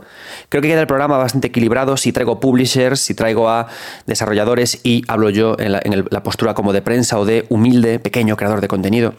Creo que en estas imágenes paradas que vemos en redes sociales o que nos mandan, creo que siempre tienen las de ganar los estilos pixelados, los estilos low poly o los estilos artísticos em, a mano, los estilos artísticos especialmente artesanales porque el pixel gana mucho en imagen parada. Los estilos artísticos también, pero creo que donde el, que tiene siempre las de perder, incluso en pequeños vídeos, son los que son gráficos, entre comillas, ultra realistas o realistas salidos de un real. Porque cuesta mucho em, trabajo conseguir expresar personalidad a través de ellos, diferenciación o algo inspirador. Y lo es por muchos motivos. Cuando trabajamos con pixel o trabajamos con gráficos poligonales o artísticos, poligonales me refiero a low poly, por la forma en la que están planteadas las cámaras, estas cámaras laterales, cámaras más alejadas, es más fácil usar el escenario de nuestro juego o mostrar mejor al personaje para mostrar ideas como más grandes, ¿no? El escenario puede, en el escenario puede aparecer unas olas gigantescas moviéndose al viento. Pero sin embargo, cuando estamos trabajando con gráficos poligonales, es más complicado porque solemos poner la cámara en primera persona en proyectos indies y eso ya no me deja ver al personaje, solo me deja ver manos. Y lo que veo eh, adelante suelen ser planos muy cortos, con lo cual cuesta mucho apreciar estas cosas, ¿no? Por eso es más complicado, ¿no? ¿Cómo está, por ejemplo, muy solucionado? Si tenemos estos, estos videojuegos que son eh, en primera persona, con estos gráficos entre comillas realistas, géneros como el terror o la paranoia, más paranoicos, funcionan bien porque me permiten ver imágenes ante mí especialmente evocadoras. Pero a mí me ocurre, ¿no? Reflexionando para este programa, yo me doy cuenta que cuando veo una buena imagen pixelada, con elementos eh, chulos consiguen hacerme más clic. O cuando veo eh, videojuegos con estilos artísticos artesanales, inspirados quizás en Hollow Knight, inspirados en Ori, ¿Por qué? Por lo mismo. Porque consiguen hacer planos que son mucho más interesantes. Entonces, cuando voy por redes sociales pi, y digo, wow, personaje, escena, me inspira a hablar, me evoca a hablar, ¡pum! Y luego, ¿qué pasa? Que hay muchos jugadores, muchos desarrolladores hábiles que saben que un creador de contenido quiere escribir sobre algo, desea contar algo cuando le inspira a hablar y en el propio tweet, en el propio mensaje, introduce ideas inspiradoras que precisamente favorecen la charla. Ideas que pueden ir desde la jugabilidad, ideas que pueden ir desde ideas narrativas, trucos narrativos, que al leerlos digo, clac, quiero hablar de este juego, necesito hablar de este juego porque la imagen que veo y el pequeño mensaje que está me ayuda a mí a hablar, me ayuda a mí a funcionar. Dicho esto, vamos a avanzar a otro título del equipo de Handusoft y es el videojuego Jet Rider vais a ver cómo nos trae otra idea fantástica para recopilar ideas buenas con las que luego comunicar nuestro videojuego y llamar la atención. Adelante equipo de Jet Rider.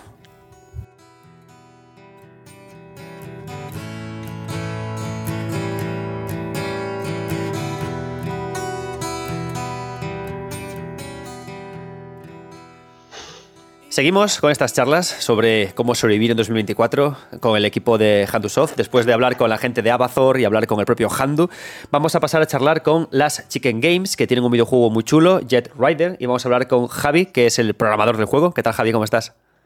Buenos días.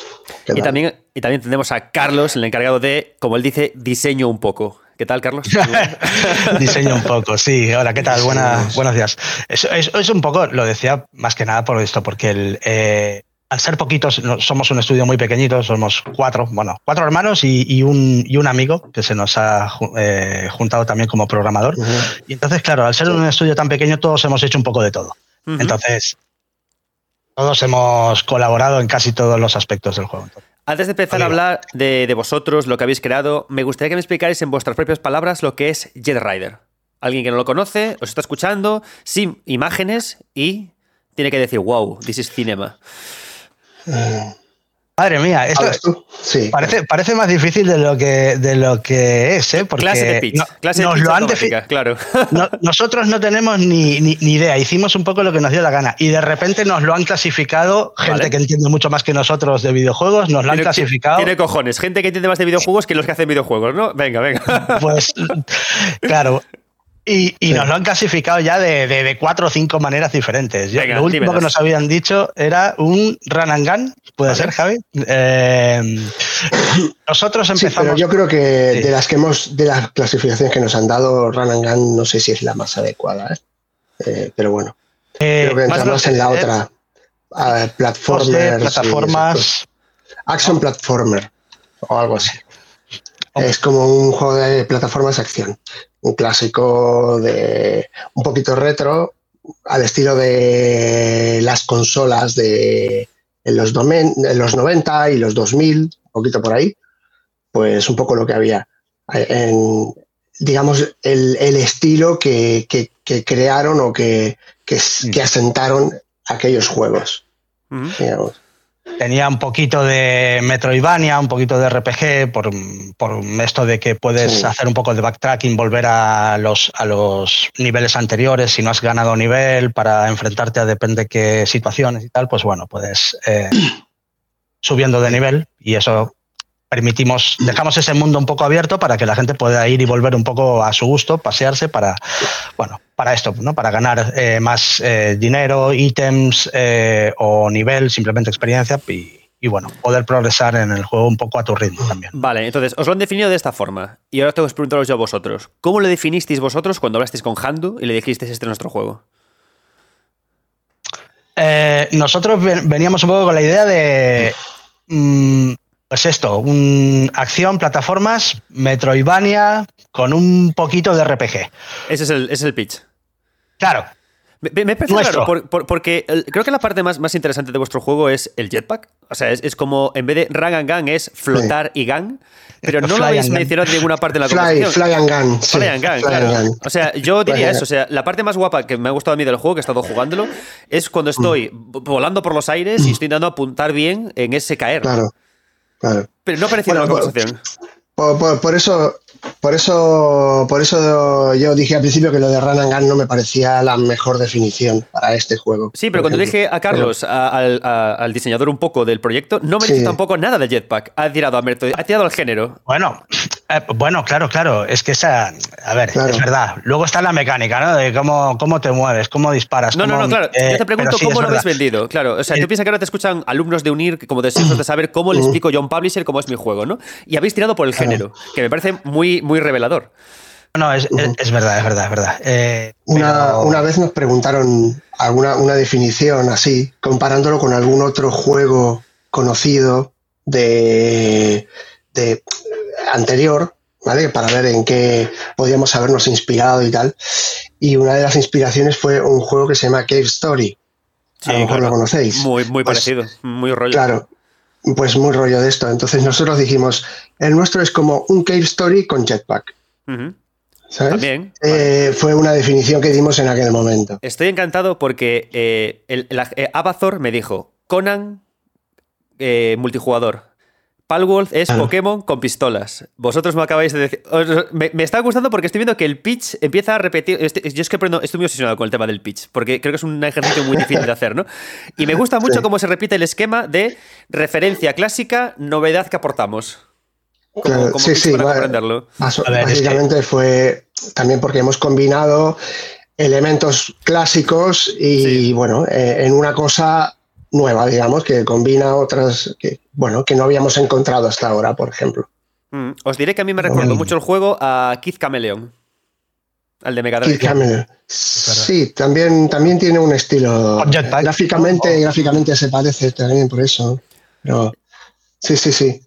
Y todos los que hayan jugado un poco sobre todo ahí está, en la, en la década de los 90 seguro que alguna referencia encuentran. Nos, lo han comparado desde juegos de Spectrum, del Jetpack o el Solar Jetman que había también, hasta, bueno, hasta esto, hasta Escape Story, que es un poco más moderno, pero, pero sí, Pero sí, sí. Nosotros, si, si, hacemos una, una, una referencia, eh, nosotros cuando empezamos con el diseño, que luego evidentemente se nos fue de las manos, porque ya veis cómo quedó, pero nosotros cuando empezamos con el diseño, eh, no, un, poco una referencia, una guía, era un juego que jugábamos nosotros en 8 bits, en MSX, un juego que se llamaba Hero, que era, bueno, pues de un personajito, un minero que iba, bueno, o un rescatador, un personaje, un rescatista que iba eh, salvando a unos mineros que habían quedado atrapados en una mina y entonces llevaba una mochila con una hélice y entonces tenía y también ibas poniendo bombas, destruyendo paredes y tal. Entonces, claro, nosotros veníamos de una idea súper básica, sencilla, que era de este, de este juego. Así que imagínate. Y. Tengo que, con, con, eso te voy a parar ahí porque me parece muy interesante eso. Este programa también intenta averiguar, además de cómo creáis y cómo diseñáis, cómo se capea el temporal 2024 con ideas que pueden llegar a funcionar. ¿no? Entonces, ahora que me has saltado esto, tengo que preguntarte. Eh, quizás viajar más allá, más antes de los 8 bits, que es como, digamos, como una especie como de barrera que existe muy de videojuegos, viajar a MSX, viajar y coger de ahí ideas para traerlas al presente, ¿es un camino interesante para buscar ese nicho del nicho para destacar? Una reflexión. Vaya pregunta, ¿eh? Ahí, lo dejo, ahí lo dejo. una, reflexión a la que llegué yo hace poquito tiempo, ¿eh? Ahora, unas semanas, porque estaba ahí con una consola de estas que te hacen, que tienen 450.000 juegos de, de la época, y estaba revisando un poco todo lo que hay ahí, y te sorprendería descubrir cosas que hoy en día te las ponen como la super novedad y estaban hechas en los años 80 o, 70. Hmm, o sea, mm, una pasada la cantidad de ideas originales que ya había. Es que bueno, eh, por eso desaparecieron, y, que, desaparecieron. desaparecieron en una, una, época que como que se, se desvanecieron o sea, desaparecieron del mapa y ahora están resurgiendo mucho eh, en muchos juegos ideas de, aquella época. Sí, sí. Claro, que los eh, hemos encontrado. Que los jóvenes decimos, ¡oh, Dios mío! ¡El cambio del mundo! Y vos, y vos decís, perdona, ¿para qué las? En el 82 esto ya estaba hecho, ¿no? Sí, sí. algo así, algo así. Una pasada. Claro. También hay que tener en cuenta que, claro, es que se hicieron. Eh, parece que los videojuegos es una cosa de ahora y, eh, es que. Ya te digo, hay miles y miles de juegos. O sea, es difícil realmente eh, tener una idea original, ¿no? De decir, hostia, pues mira, mm. esto no lo había visto nunca. Mm, yo creo que siempre se va a acabar pareciendo a algo que ya se ha hecho. Pero bueno, eh, también te digo una cosa, eh, a los de Marvel le funciona. Sí, claro. Entonces, ¿por qué no le va a servir a un desarrollador? Es decir, voy a coger una idea, reciclarla un poco, presentarla gráficos nuevos, un poco. De hecho, nosotros no intentamos ser muy, originales, ¿eh? tampoco. En lo que estábamos presentando ya era el estilo, el género que a nosotros nos gustaba. Y, no nos, eh, sí que le aportamos, intentamos aportar eh, nuestro granito de arena, pero a un género que está bastante, que es bastante conocido, quiero decir. Bueno, no. Bueno, pero en el caso de J Rider en concreto, tiene a mí me, gusta eso que tiene ese toque de juego más retro porque Claro, no es Metroidvania Metroidvania, porque en el Metroidvania estás más tiempo, mucho tiempo en pasillos. Aquí estás mucho más tiempo en la escena de la acción, levitando, flotando, comiendo una bomba que tú mismo has lanzado. Estás mucho más en ese, mm, ¿no? Entonces, claro, por eso me, gustó lo que decías tú, que era como un poco Metroidvania, ¿no? Pero no exactamente. No, exactamente eso. No, básicamente es eso, es ir evolucionando, porque eh, em, ideas que bueno, que a lo mejor tú ya tienes unas ideas clásicas o un poco te gustaba algo que jugaste en tu juventud, eh, bueno, pues mira, al final eh, dices, bueno, me gustaban aquellos juegos, quiero hacer uno así, pero no lo voy a hacer igual. Es que los tiempos han cambiado muchísimo. O sea, la forma de jugar este tipo de juegos eh, en los 80 no se parecen nada a cómo juegan se juega hoy. Entonces, claro, nos, eh, hemos llevado a con las cosas, claro, y a evolucionar, es, evolucionar las ideas, claro, porque los jugadores de hoy en día, eh, no sé, tú le pones eh, unos juegos de los arcade de los 80 y te van a decir, esto es imposible aquí. Eh". Y van a jugar una partida y cinco minutos y ya lo dejan, porque es que... sí, sí, Pero me gusta... Hoy cambia es una ventana de oportunidad. Es decir, me gusta mucho esa tarea de me voy a los juegos clásicos, a, a originales, las adapto a géneros que sí que funcionan a día de hoy y le ajusto la jugabilidad para que sean digeribles. Es un poco casi casi como lo que hizo Shovel Knight con DuckTales al final. O sea, es un ejercicio que no es que, o sea, se sigue haciendo todo el tiempo, ¿no? Vamos 20 años para atrás, recogemos y, y repescamos. Es como una especie como de remaster remake de la vida. claro, no, Además hay una cosa que, es evidente que eh, para un estudio pequeño que está empezando ahora, para unos estudiantes que están terminando ahora de, eh, el, ciclo o lo que sea, eh, no te puedes fijar en quiero hacer el Call of Duty, Exacto. ni quiero ni quiero hacer el em, bueno un proyecto, o sea, un, un, GTA. Todo el mundo querrá hacerlo. El problema es que mm. es absolutamente irrealizable. Entonces, tienes que fijarte en ideas sencillas eh, que ya están sean asequibles, que ya con, esté con nostalgia, que siempre vende muy bien eso. Sí, sí, y, quiero decir, al menos para empezar, ¿eh? o sea, lo que yo le recomendaría a cualquiera que esté empezando que empiecen de la idea más sencilla y más tonta que tengan, que luego si quieren que la evolucionen, que trabajen en ella, que la acaben convirtiendo en, algo suyo, en algo más original, pero que partan de una idea muy, muy sencilla, porque no tenemos nunca, no nos hacemos una idea de lo complicado que es terminar un juego. Empezarlo es muy fácil, pero terminarlo es complicado. Eh, entonces, hay, hay mucho trabajo, hay muchas cosas que hacer. Hay, un gran viaje del, colega, tengo una idea, ¿no? Al colega, porque tuviste esa puta idea, ¿no? claro. No, no, es que además luego ya ves que tú. Mm, eh, bueno, simplemente cuando uno, cuando uno es más jovencito, no tiene tanta experiencia, antes de hacer esto, su primera idea me gustan los videojuegos y voy a hacer un videojuego. A lo mejor no, no has hecho nunca nada y dices, ¿qué juego vas a hacer? Pues quiero hacer un, MMORPG, no sé qué. A ver, espera, espera, para, para, para. Que ¿Tú y cuántos más lo vais a hacer?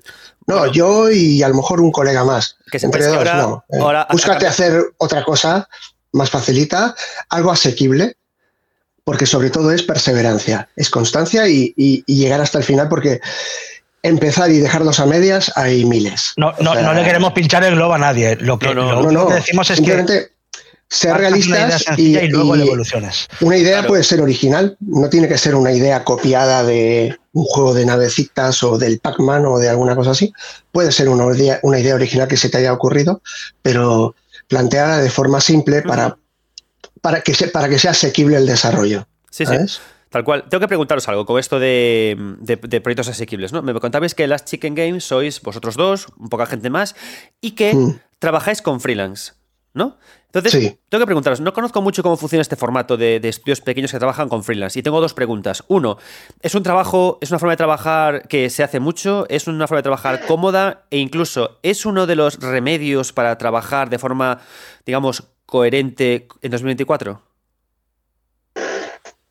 Bueno, eh, sí. En nuestro caso, eh, a ver, eh, depende de, las capacidades del equipo que tengas. O sea, si nosotros somos cuatro, pero este, este juego lo hemos, por ejemplo, lo hemos desarrollado básicamente en tiempo libre. No hay, hay el amigo Rubén, que es nuestro amigo que es programador también aquí en Las Chicken, él tiene su trabajo y esto lo va haciendo en su tiempo libre. Entonces, la, la cosa es, qué cantidad de trabajo tienes y qué sabes hacer. Por ejemplo, yo, yo no sé gráficos, yo no sé dibujar. Puedo poner algún píxel, a lo mejor, alguna cosa así, pero no soy ilustrador, no sé modelar en 3D, por ejemplo, y estas cosas. Entonces, si, si en el juego requiero eso, voy a tener que buscar a alguien que lo haga. Entonces, Em, lo puedes contratar, evidentemente, claro. Claro, sí, sí. Eh, o sea, en nuestra experiencia, básicamente fue por ahí. Claro, o buscas un freelance que, por ejemplo, yo qué sé, pues, te, te, haga una factura, por ejemplo, o algo así, o te lo cobre de la manera que él quiera y, ya está. O otra opción, si es alguien que no tiene una experiencia y quiere hacer un currículum y quiere participar en el proyecto, pues que lo haga sin, sin cobrar, digamos, y luego a, digamos, a un porcentaje de las ventas y estas cosas. tengo, que, preguntar, centrándome en, el publisher, ¿quién paga el freelance? ¿Lo pagáis vosotros? ¿Lo paga el freelance? Porque entiendo que al publisher vais con el juego acabado, ¿no? Sí, en, este caso nosotros eh, sí, le pagamos nosotros al eh, un grafista que nos hizo que nos hizo el tema gráfico del juego y al publisher, a Handusoft, ya fuimos directamente con el juego terminado. Y hay un, un detalle eso, eso fue a posteriori. Nosotros en un primer momento estábamos, estuvimos en negociaciones con una editora inglesa y pero claro, teníamos una primera versión del juego en la que los gráficos no eran, los habíamos hecho nosotros y entonces era, Obviamente. era lo que había. y entonces ellos vieron el juego, les gustó y dijeron, ostras, está muy bien, pero necesitaríamos cambiar el set gráfico. Vale. Claro. Y nosotros dijimos, vale, ah, pues mira, y ellos buscaron a un grafista, que era un artista pixel art y tal cual, y fue eh, luego al final ese, digamos, eh, ese contrato o esa, bueno, al final no hubo un contrato porque no llegamos ni a firmarlo. El tema es que ellos al, poco tiempo dijeron que ya descontinuaban el proyecto, que ya no les interesaba, pero bueno, que nos dejaron ese trabajo hecho. El grafista ese que habían contratado, pues le pagaron ellos y el trabajo que llegó a hacer este hombre, pues nos lo, mm, nos lo dieron. Oye, pues usadlo. Sí, hizo algunos sprites del juego, algunos personajes. Y... Entonces nosotros ya vimos un poco el estilo y lo continuamos. y entonces ahí sí que como nosotros tuvimos que terminar el juego adaptándolo a esos gráficos, ya contratamos nosotros a un grafista que dijeron mm, que le pudimos decir. Eh, mira, ese es el estilo que buscamos, ¿vale? Mm. Entonces él continuó un poco en esa línea y terminamos todos los, gráficos. Mm. Entonces sí, ya buscamos a, otro publisher que, en el momento que buscamos otro publisher, el juego ya estaba terminado. pero, pero en una primera instancia sí que, como eran ellos los que estaban interesados en cambiar el set gráfico, pues ellos buscaron a, la persona. Sí. Vale, vale, vale. Que, luego no quiere decir que, un publisher cuando mete dinero mm, no te diga luego, oye, pero este dinero yo luego lo voy a recuperar de las ventas. O sea, eh, se hace, muchas veces se hace una cosa que se llama recoup, es recuperación de, las ventas. Y dice, yo he invertido 20.000 euros en este juego, los primeros 20.000 euros son para mí. Ya. Y a partir de ahí se reparten los porcentajes que se negocia. ¿Vale? Eso nos gusta no todos, pero, ah, pero puede ser. Hay algunos publishers que hacen esto. ¿Qué, preferimos? ¿Esa idea o, cuál es la otra? Vaya.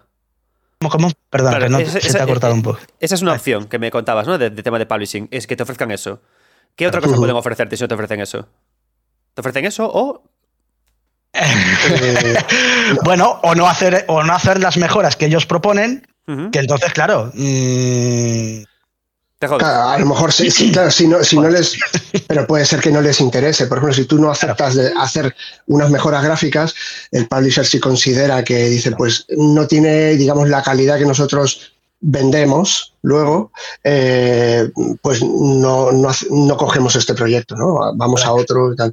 Pero a ver, en general. Todo se puede hablar. No suele. También podrían decirte, busca tú un grafista que lo haga, porque claro, te dicen, a lo mejor ellos te dicen, mira, a mí me va a costar 10.000 euros hacer los gráficos de este juego nuevos. Y tú puedes decir, bueno, vale, pues eh, si yo consigo a alguien que lo haga por menos, ¿te parece bien? eso también mm. eh, tuvimos alguna negociación en ese estilo y estaban abiertos a opciones. Sí, claro. Entonces, eh, al final es hablar. claro, muchas veces lo que quieren es mejorarlo y ya está. Les da igual si lo hacen ellos o lo haces tú, ¿sabes? O sea, que al final todas las mejoras que ellos proponen también te benefician a ti en cierta manera. Pero me refiero, si, ellos, si el publisher pone pasta para mejorar tu juego, siempre el mm. primer dinero que entre es para él. Es lo que me refiero. Eh, vale, por eso digo, no siempre. Podría ser que haya algún publisher que diga, oye, pues no, yo ya cobro de mis de, las ventas directamente. O sea, claro, porque, separados. Mm. Porque los porcentajes también pueden variar. Depende cómo vayas tú con el juego, te pueden decir, oye, pues mira, vamos a un 70-30, 70 para el estudio, 30 para el publisher. O si tienen que meterle trabajo, entonces ya te dicen, pues vamos a ir a un 60-40 o incluso hemos llegado a ver 50-50. ¿Vale? Eh, depende del trabajo, del dinero que hayan tenido que invertir, pues te pueden también cambiar esas condiciones. Por eso digo que, bueno, esto es un mundo, hay que, hay que probar, hay que, hay que probar y preguntar y lo que está claro, que lo que no se tenga claro, pues, o, proponer también, hay que tener. Ya, que hablamos de dinero, em, porque me gusta mucho hablar de dinero, tengo, tengo yo esta, cosa, porque aparte se habla poco de dinero en estas cosas. Vosotros no sois únicamente dos colegas que os habéis juntado para hacer un juego, no, habéis hecho una inversión. Has hecho inversión en freelance, has hecho una inversión. Sí, claro. Vale. Tengo que preguntar: ¿es una inversión grande o pequeña y se puede decir números? O sea, os habéis puesto con J Rider, ¿cuánto habéis invertido? A ver, sí. Más una horquilla, me vale. Podemos decirlo. A ver, por nuestra parte, eh, ¿qué fue? A ver, no, tengo los números ahora. No, pero digo un poco de memoria. Un poco de memoria, pero, pero sí, el, para el tema gráfico, de gráfico, que fue, en realidad fue casi lo, lo único que contratamos, tema gráfico, entre todo el juego más o menos, que fueron más o menos unos 3.000 hmm. o 4.000, 3.000 o 4.000, por ahí. Sí, yo iba a decir unos 3.500, más o menos, entre 3.000 Por ahí. Pero, pero claro. Claro, eso salió de ahorros que tenía Y, claro. Claro. Pero, y bueno. Eh, También te digo una cosa, fue, fue poco, porque un sí, no, fue excesivamente caro para lo que había por ahí en ese momento. Ese fue el freelance que, pagamos nosotros.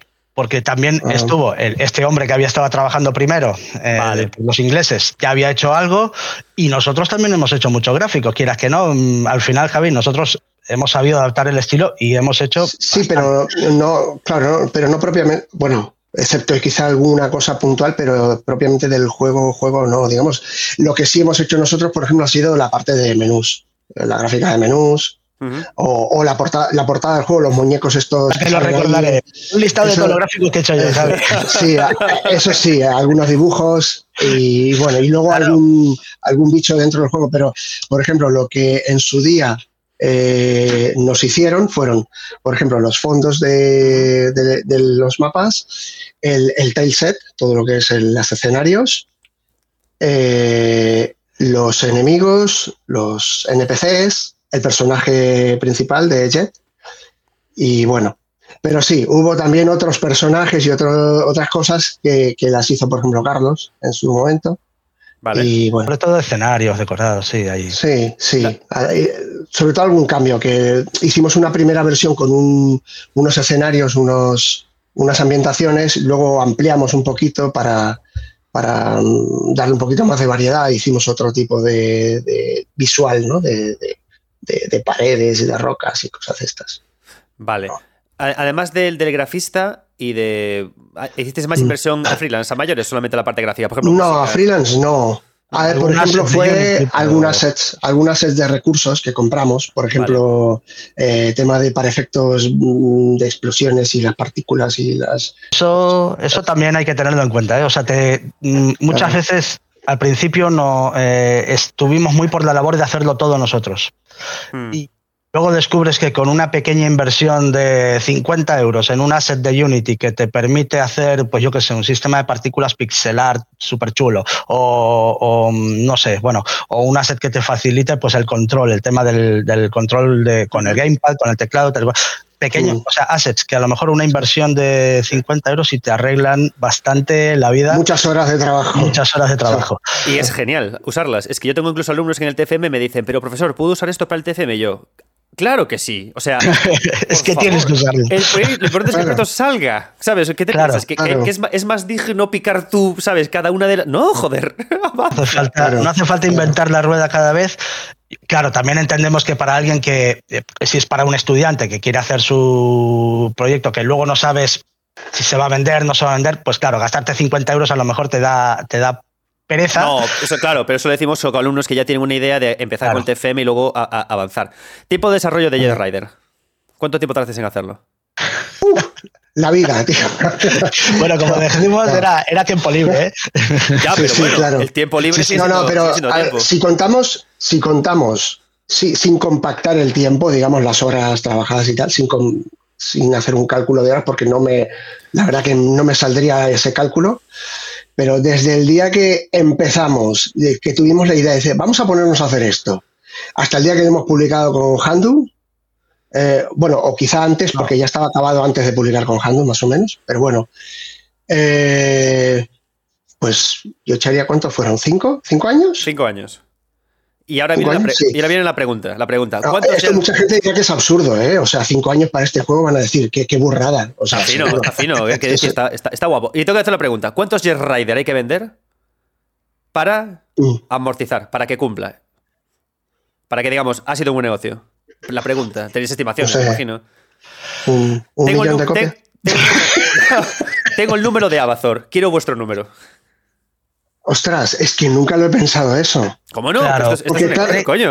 sí, sí, lo sé, pero es que como eh, esto empezó como un hobby, digamos. Esto empezó como una, una, una cosa que le hacíamos. Claro, ahora ya, no lo es. Ya no es un hobby. Ahora no lo ahora Estáis, estáis, con Publisher, estáis entrevistados por el mejor podcast de España. No ya no es un negocio. no, no, por supuesto. A, partir del a partir del tercer año de desarrollo dijimos, esto ya no es un hobby, ahora hay que acabarlo número, ya porque esto ya... El número, quiero el número. Número para que... Mm. De Jet Riders en Steam, para que estéis, estemos contentos. Eh, en Steam. Solo Steam. Bueno, en, todas las plataformas, copias, copias, copias vendidas. Eh, globales, así, bueno. número. pues... No sé, a lo mejor cuánto... 100.000 copias. Unas cuantas. ¿10? ¿Cuántas? 100.000 copias. 100.000. Con 100.000 ¿eh? podría, podría ser. Para compensar un poco. Con 100.000 este compensamos y el tiempo ha estado bien invertido. Pero... sí, bueno. Sí, sí, sí. Sí, sí, el tiempo y todo. Y todo. Es que hemos, nosotros hemos sido un poco, un poco por libre, ya te digo por el, ese sentido. no somos el mejor ejemplo, porque a lo mejor pero es un ejemplo común.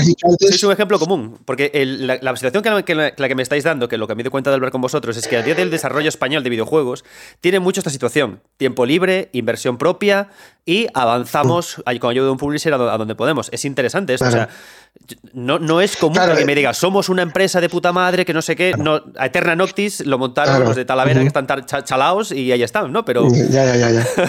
no, pero es que, igual que te he dicho antes, lo que nos hemos gastado en gráficos, por ejemplo, eh, claro, ahora mismo mm, mm, no tengo un cálculo bien de cuántas horas hemos echado ahí, ¿sabes? O sea...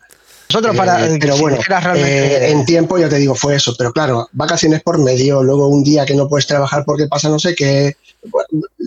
hay de todo. Hay de todo. Vale. 100.000 copias. Pero yo creo que, bueno, ojalá vendiéramos 100.000. No, no, ahora, ahora, viene, ahora viene la pregunta. ¿Cuántas creéis que vais a vender? Ahí está el tema. Eh, que la, mm. eh, o sea, en Steam yo creo que 100.000 va a ser que no. Hoy en día no, 100.000 copias ya va a ser, o sea, eh, es un... No, yo, yo creo que, a ver, nos podemos dar por satisfechos si llegamos a, ¿qué? a 30, 40 o algo así y ya está. 30, 40, 1000, espero que digas sí, sí, 30, 40. no, 30, 40 ya las tenemos. No, no, no, claro, que 30, 40 ya las tenemos solo en Steam y más. O sea, pero bueno, no, no. También es verdad que es muy pronto, todavía no hemos hablado precisamente. El juego salió hace 10 días. Llevamos una semana y media de esto y todavía no tenemos, digamos, informes de cómo está yendo un poco. pero, pero, bueno, a ver, a ver qué nos dice Handu que por próximamente. Jet Rider, amigos que escuchéis el podcast, que recomiendo. A mí me está gustando mucho. Empecé a jugarlo hace un par de días y está guapo. Está guapo. me está gustando bastante, la verdad. Y bueno, ahora estamos, estamos justamente trabajando en una, pequeña actualización de un par de bugs que hemos encontrado por ahí y tal. O sea que pronto, en, pocos días, ya supongo que se actualizará la versión PC de Steam y, en consolas creo que también, sí. Porque había un par de fallitos por ahí que, que han quedado. y para acabar, si el videojuego lo hubierais lanzado hace cinco años, es decir, en, hmm. en vez de este año, sí, en el 2020. ¿creéis que, ¿Creéis que habríais vendido más que en 2024? Eh, hombre, eso solo por una regla de tres, eh, te digo que seguramente sí. Por la misma campaña. Porque el mercado se ha ido saturando cada vez más. Está eh, imposible, ¿no? sí, sí, sí. La verdad que sí. Y sobre todo este, este género también está... Hay, hay muchos, hay muchos el, juegos. El, flotar y disparar está petado. Mm. Claro.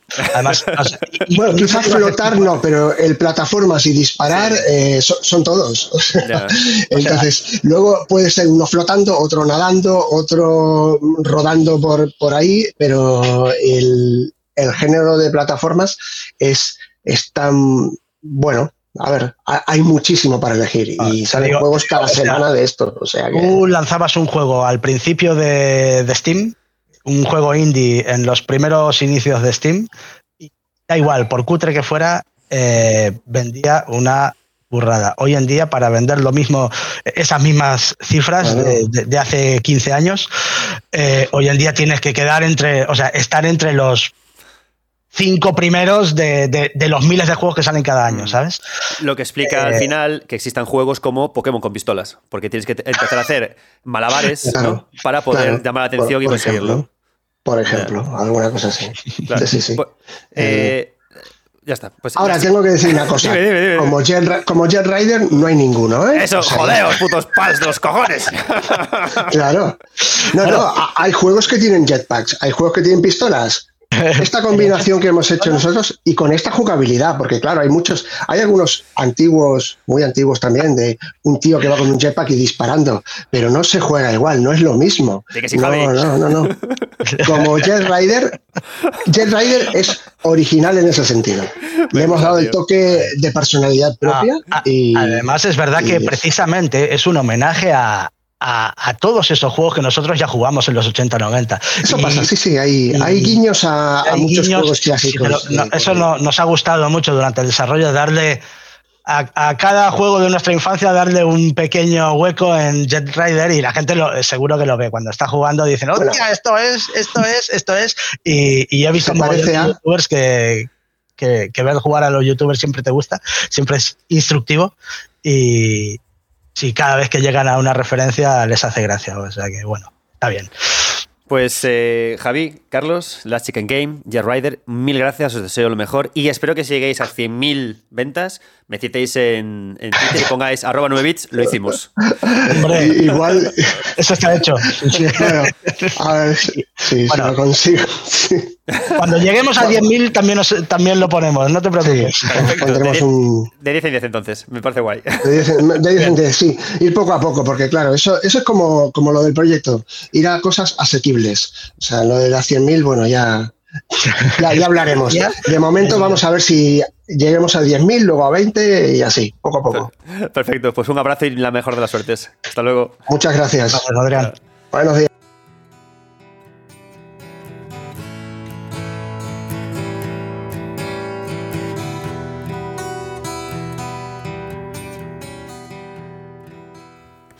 Muchas gracias, equipo de Jet Rider.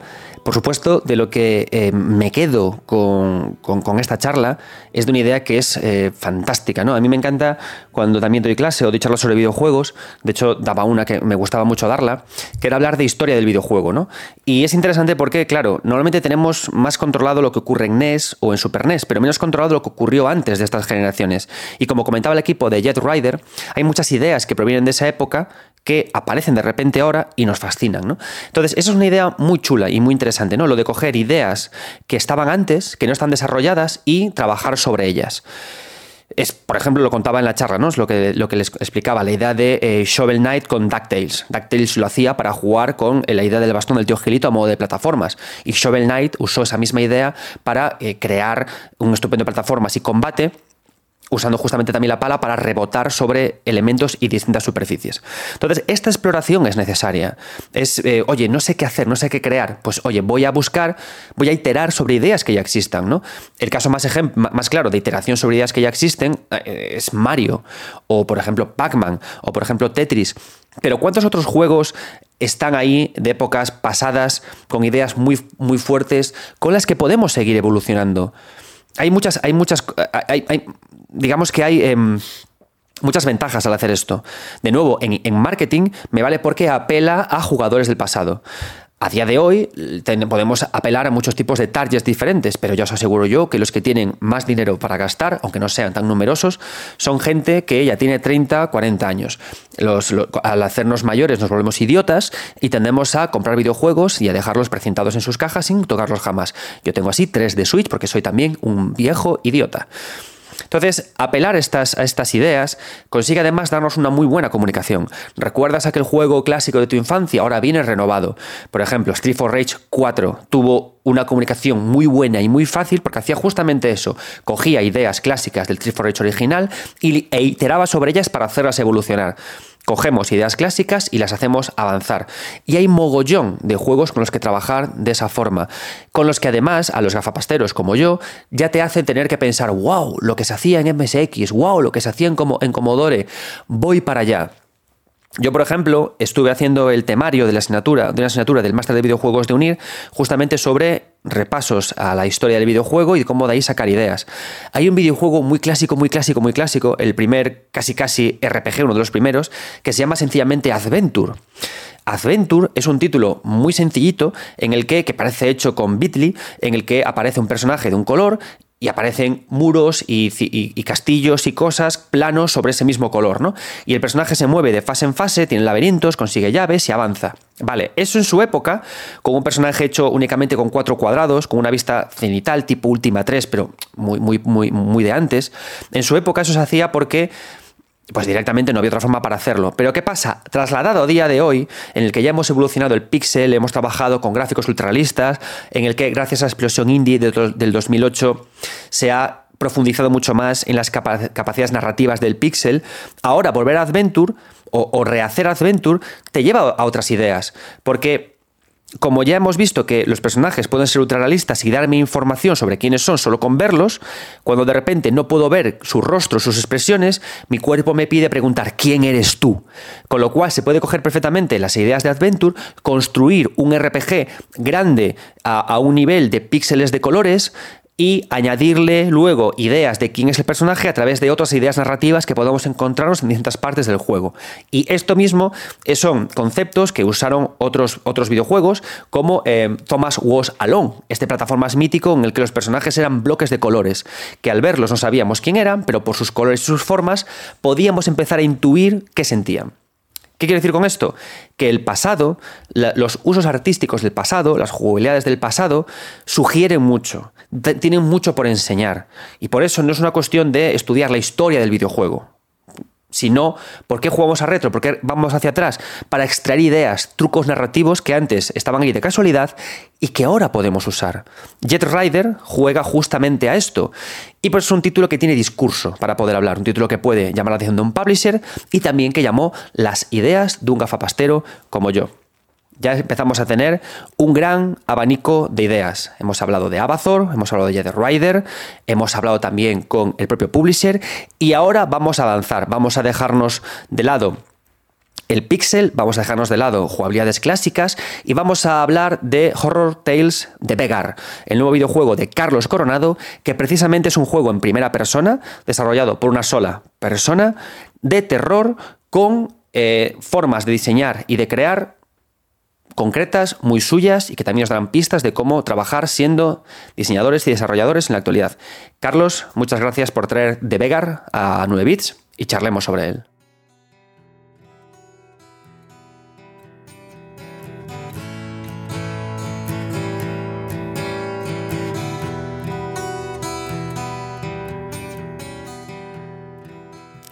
Seguimos en estas charlas sobre los proyectos de Handusoft que, están saliendo, que van a salir en el mercado a lo largo de 2024, sobre cómo está la cosa de publicar en 2024 y ahora traigo a un amigo muy especial, algo más, es algo más que un desarrollador, es compañero, compañero de, cubatas por Bilbao.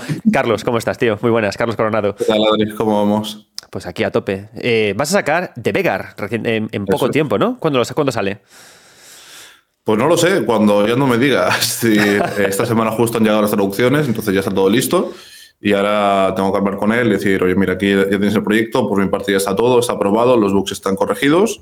A partir de aquí se hacen los por de consolas y una vez se hacen los por de consolas, dependiendo de si se demora mucho o no las, complicaciones, pues saldrá antes o después. Mi objetivo es abril, pero mm, ya te digo que no es algo que esté eh, como los 10 mandamientos en piedra y tiene que ser sí o sí. Cuando tenga que salir, saldrá y ya está.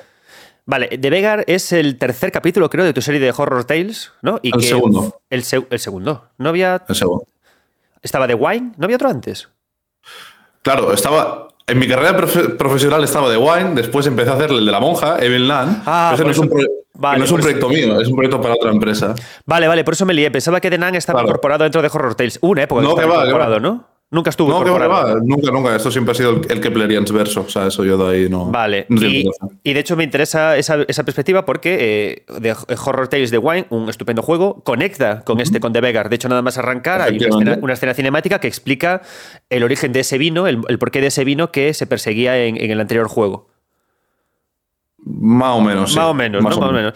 Háblame en tus palabras, ¿qué es The Vegar? ¿Por qué quien nos escucha que decir The Vegar guapísimo, de cabeza? Pues de Vegar, de Vegar yo creo que es un juego de momentos. Es decir, si tengo que describir de Vegar, diría que es un juego de horror experimental y muy provocador. Ya no solo por el propio gameplay en sí, sino llegado a cierto punto del juego muy pronto, te doy una linterna infinita, esto nada, en la primera media hora, y, después te doy la capacidad de poder cambiar el día, la noche, la lluvia. Quiero decir, es un juego de terror que tú puedes ponerlo de día cuando quieras.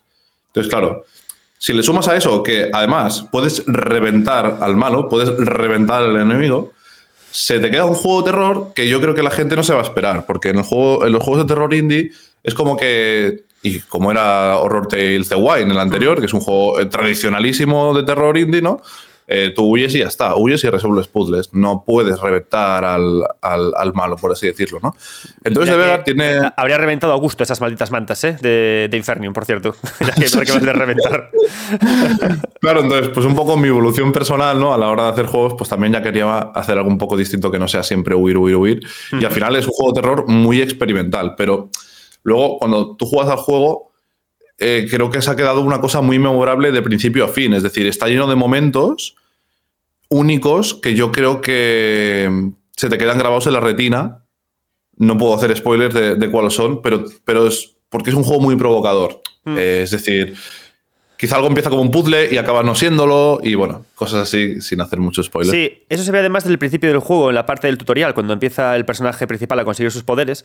Me ha, hecho, me ha gustado porque usas eh, los grafitis en las paredes ya no para contar algo, sino para crear imágenes eh, grafiteras que provocan justamente como sensaciones muy encontradas, ¿no? Aparece una niña como bebiendo vino, aparece gente sumergiéndose en un mar de vino. Eh, eh, son como imágenes que ya te van diciendo que el juego va a molestar. Es un juego que quiere no, molestar exactamente, igual no es la palabra. Yo no digo si va a molestar porque esas imágenes están creadas con IA.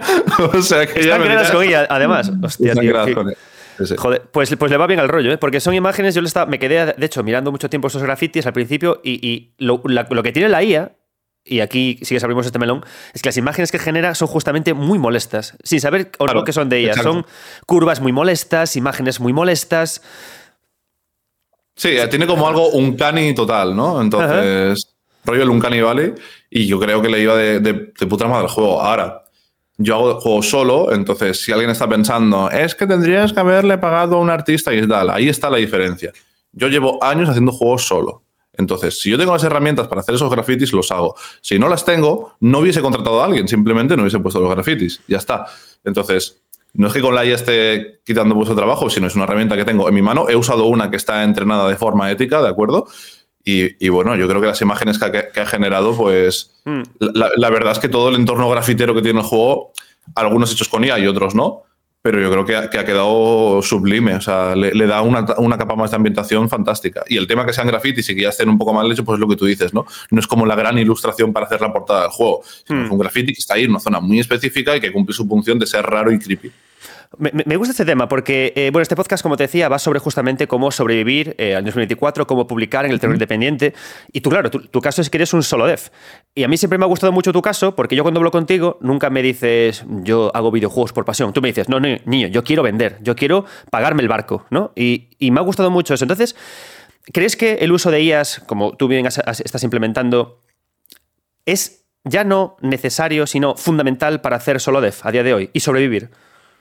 Mira, es, como yo hace, hace 10 años la gente me decía que yo no hacía juegos porque utilizaba un Real Engine, que ahora puede sorprender mucho, pero antes, hace 10 años, era en plan, no, no, aquí los únicos que hacen juegos es la gente que se programa sus motores para hacer juegos. Hmm. Y hace 10 años había como una gran crítica por usar motores de juego. Ahora, claro, lo vemos con perspectiva y dices, pero ¿qué me estás contando, gilipollas, no?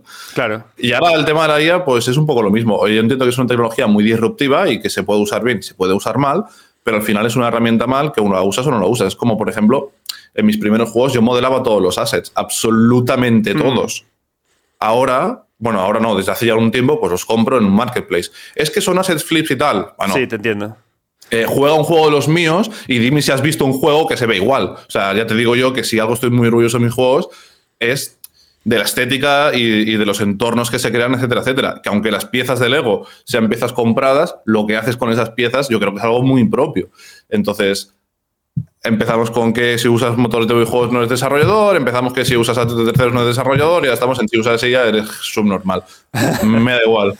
Eh, me da igual y a los jugadores, eh, no a la gente que ve este podcast, sino a los jugadores se la suda. Lo único que quieren es jugar un buen juego de principio a fin y ya está. Y, esto también juega negativo contra mí, porque yo recuerdo, por ejemplo, uno de mis juegos anteriores, Me Impacto Tálamos, salió un artículo en Kotaku de los 10 mejor, el top 10 de juegos con mejor arte. Y el séptimo estaba el mío y había un comentario en plan, a ver, está bien, de Kotaku, está bien, pero no es como The Last of Us. Y yo, hijo de puta, calla, calla, calla, No, entres ahí, que esas movidas me ponen, me, me crispan también a mí un montón. ¿eh? claro, por eso digo que eh, funciona para los dos lados, que la gente no tiene con qué saber cómo están hechas las cosas, para bien y para mal. Entonces ya mm. está, es lo que hay, punto. Está guay, ¿no? Mejores artistas, mejores eh, pintores. Van Gogh, ay, pero es que no es hiperrealista, ¿sabes? O sea, es como decirte, cada estilo tiene su. Tiene Me, interesa mucho, mucho, esta cuestión, tío, porque a mí en, UNIR yo estoy llevando, o sea, los TFMs me los enseñan y hay muchos alumnos, muchísimos, que están usando IA y también están usando, por supuesto, assets. Pero la gracia es que no se acercan a ellas con ganas de experimentar como pudiste haber hecho tú, ¿no? Sino con miedo. Me preguntan, oye, profesor. exactamente igual en Entity me suspenderán por usar IAS y por usar astes. Y yo, claro, les digo, mira, adelante, porque, jolín, si no vas a experimentar con esto como estudiante, ¿cuándo vas a hacerlo? Desde luego, es que en Enti nos pasa exactamente lo mismo. Yo soy mm. profe de la asignatura de proyectos y es, es, es, increíble porque son programadores en esa asignatura, ¿vale? No son artistas. Y hay, por ejemplo, unos chavales que están haciendo un juego de mesa y ves, y es todo hexágonos, círculos, no sé qué. No, esto será una unidad que es una vela con patas. Es en plan, ¿y por qué no coges una IA y le dices, hazme un sprite de una vela con patas y la pones. No, es que no va a tener la calidad que yo quiero. En plan, hombre, ya sé que no tendrá la calidad excelente que tú quieres, pero mejor que, el puto hexágono abstracto que la gente no entiende si es una unidad o es un edificio, ¿no? Hmm. Y también nos cuesta empujarles a, que usen las herramientas que tienen. No, sé exactamente por qué, pero quizás es por desconocimiento al principio, pero, pero sí que es verdad que, que también lo hacen con cierto miedo y al final, en un desarrollo de juego, sobre todo si eres programador, ¿no? Oye, te lo haces en un momento y ya está, que estás desarrollando, que eres un estudiante, que eso no es un proyecto que vaya a salir, que no te tienes que preocupar de temas éticos de momento. Hazlo y después ya lo cambiarás y tal. Pero bueno, que se vea que el juego funciona, es una herramienta estupenda. ¿Y, no crees que sería interesante eh, plantear, te, pregunto, ¿no? Porque claro, hay gente que va a estar escuchando esto y por supuesto ya está calentando los dedos para poner comentarios en, en el podcast, ¿no? No pasa nada, por supuesto. Pero ¿No, crees que sería interesante eh, eh, actualmente plantear en el juego, escribir alguna parte eh, en los créditos finales, arte hecho con IA de forma ética? Porque tú mismo me lo has explicado. Has cogido tú la IA, la has entrenado tú mismo y además mm. el, propio carácter molesto de la IA te pega de cojones a ti, ¿sabes? con, el, trabajo que tú haces. a ver, em, yo por ejemplo, mis créditos sí que acredito a toda la gente que ha hecho assets para mí, o sea, es decir, por ejemplo, eh, pues, eh, modelos importantes. Es decir, eh, hay un desierto que está de puta madre y está hecho hoy. Ahora, no voy a acreditar al tío que ha hecho la basura y no sé qué, porque a lo mejor yo cojo cosas de mil de estos y según las reglas del marketplace de Unreal de estos assets, no es necesario acreditarlos. Es decir, yo los acredito porque quiero, porque han aportado sustancialmente al proyecto y ya está. El tema, de, el tema, o sea, es que no lo veo necesario. Es decir, igual que sí que veo necesario hecho con un Real Engine, pues de puta madre. Pero hay muchos juegos que están hechos con Unity y no lo dicen. Y no pasa absolutamente nada. Yo lo pongo con un Real porque me hace ilusión que algo esté hecho con un Real. Tú tienes lo de la IA, muy íntima con un Real, además, en tu caso. Claro, exacto, ¿no? Entonces, poner que algo está hecho con IA, bueno, o poner que, por ejemplo, he cogido sonidos de una librería de sonidos que he pagado. Mm, si, si, fuese, por ejemplo, si fuese, y aquí estamos, ¿no? Vale. Si yo hubiese usado la IA para hacer un juego, rollo, una novela visual, que están hechos todos los fondos con IA, todos los personajes con IA y tal, y todo lo que ves es 100% IA, te diría, hostia, por supuesto hay que mencionarlos. Pero es que son cuatro grafitis que están ahí, que eh, no hay nada interesante, o sea, no hay nada interesante. No tiene que ver nada con el gameplay. Mm, no es que por estar el graffiti ahí el juego, digamos, pase a un nivel increíble. O sea, si los quitas, pues el juego sigue estando lo mismo. Eso simplemente añade un extra más en el lore y ya está. O sea, no hay más. Entonces, bueno, mira, me, dejas pensando si debería decirlo y, tal. No es algo que quiera esconder, como puedes ver, te lo acabo de decir. ¿eh? por, eso, por eso me parece raro, porque, porque creo que, eh, o sea, yo sé que hay gente que va a jugar tu juego, va, imagínate la reacción que he tenido yo, ¿no? Hostia, qué grafitis tan curiosos. Y me dices que son con IA y va gente que va a decir, oh, me siento mal porque me ha gustado algo que estaba hecho con IA sin saberlo. Y componer únicamente hecho con IA de forma. Lo puedes poner al final del juego, ¿sabes? Sin más, el que llegue lo lee hecho, porque aparte lo has hecho, lo has entrenado con forma, con forma ética. No te lo digo por, por, criticar el juego ni por nada, sino porque es una cuestión que a mí me interesa a nivel de desarrollo, cómo se trabaja con las IAS y cómo se muestra o cómo se regula, cómo autorreguláis incluso vosotros. Tú me, acabas de decir, ¿no? Por ser un solo dev, no pasa nada porque unas cosas gráficas concretas lo, use, ¿no? Pero claro, hay opiniones tan diversas que, creo que es guay como llegar a una especie como de acuerdo en el que todos estemos contentos y, para adelante. Me lo pensaré, no lo sé, pero no, no es mala idea, pero bueno, tengo que darle una vuelta.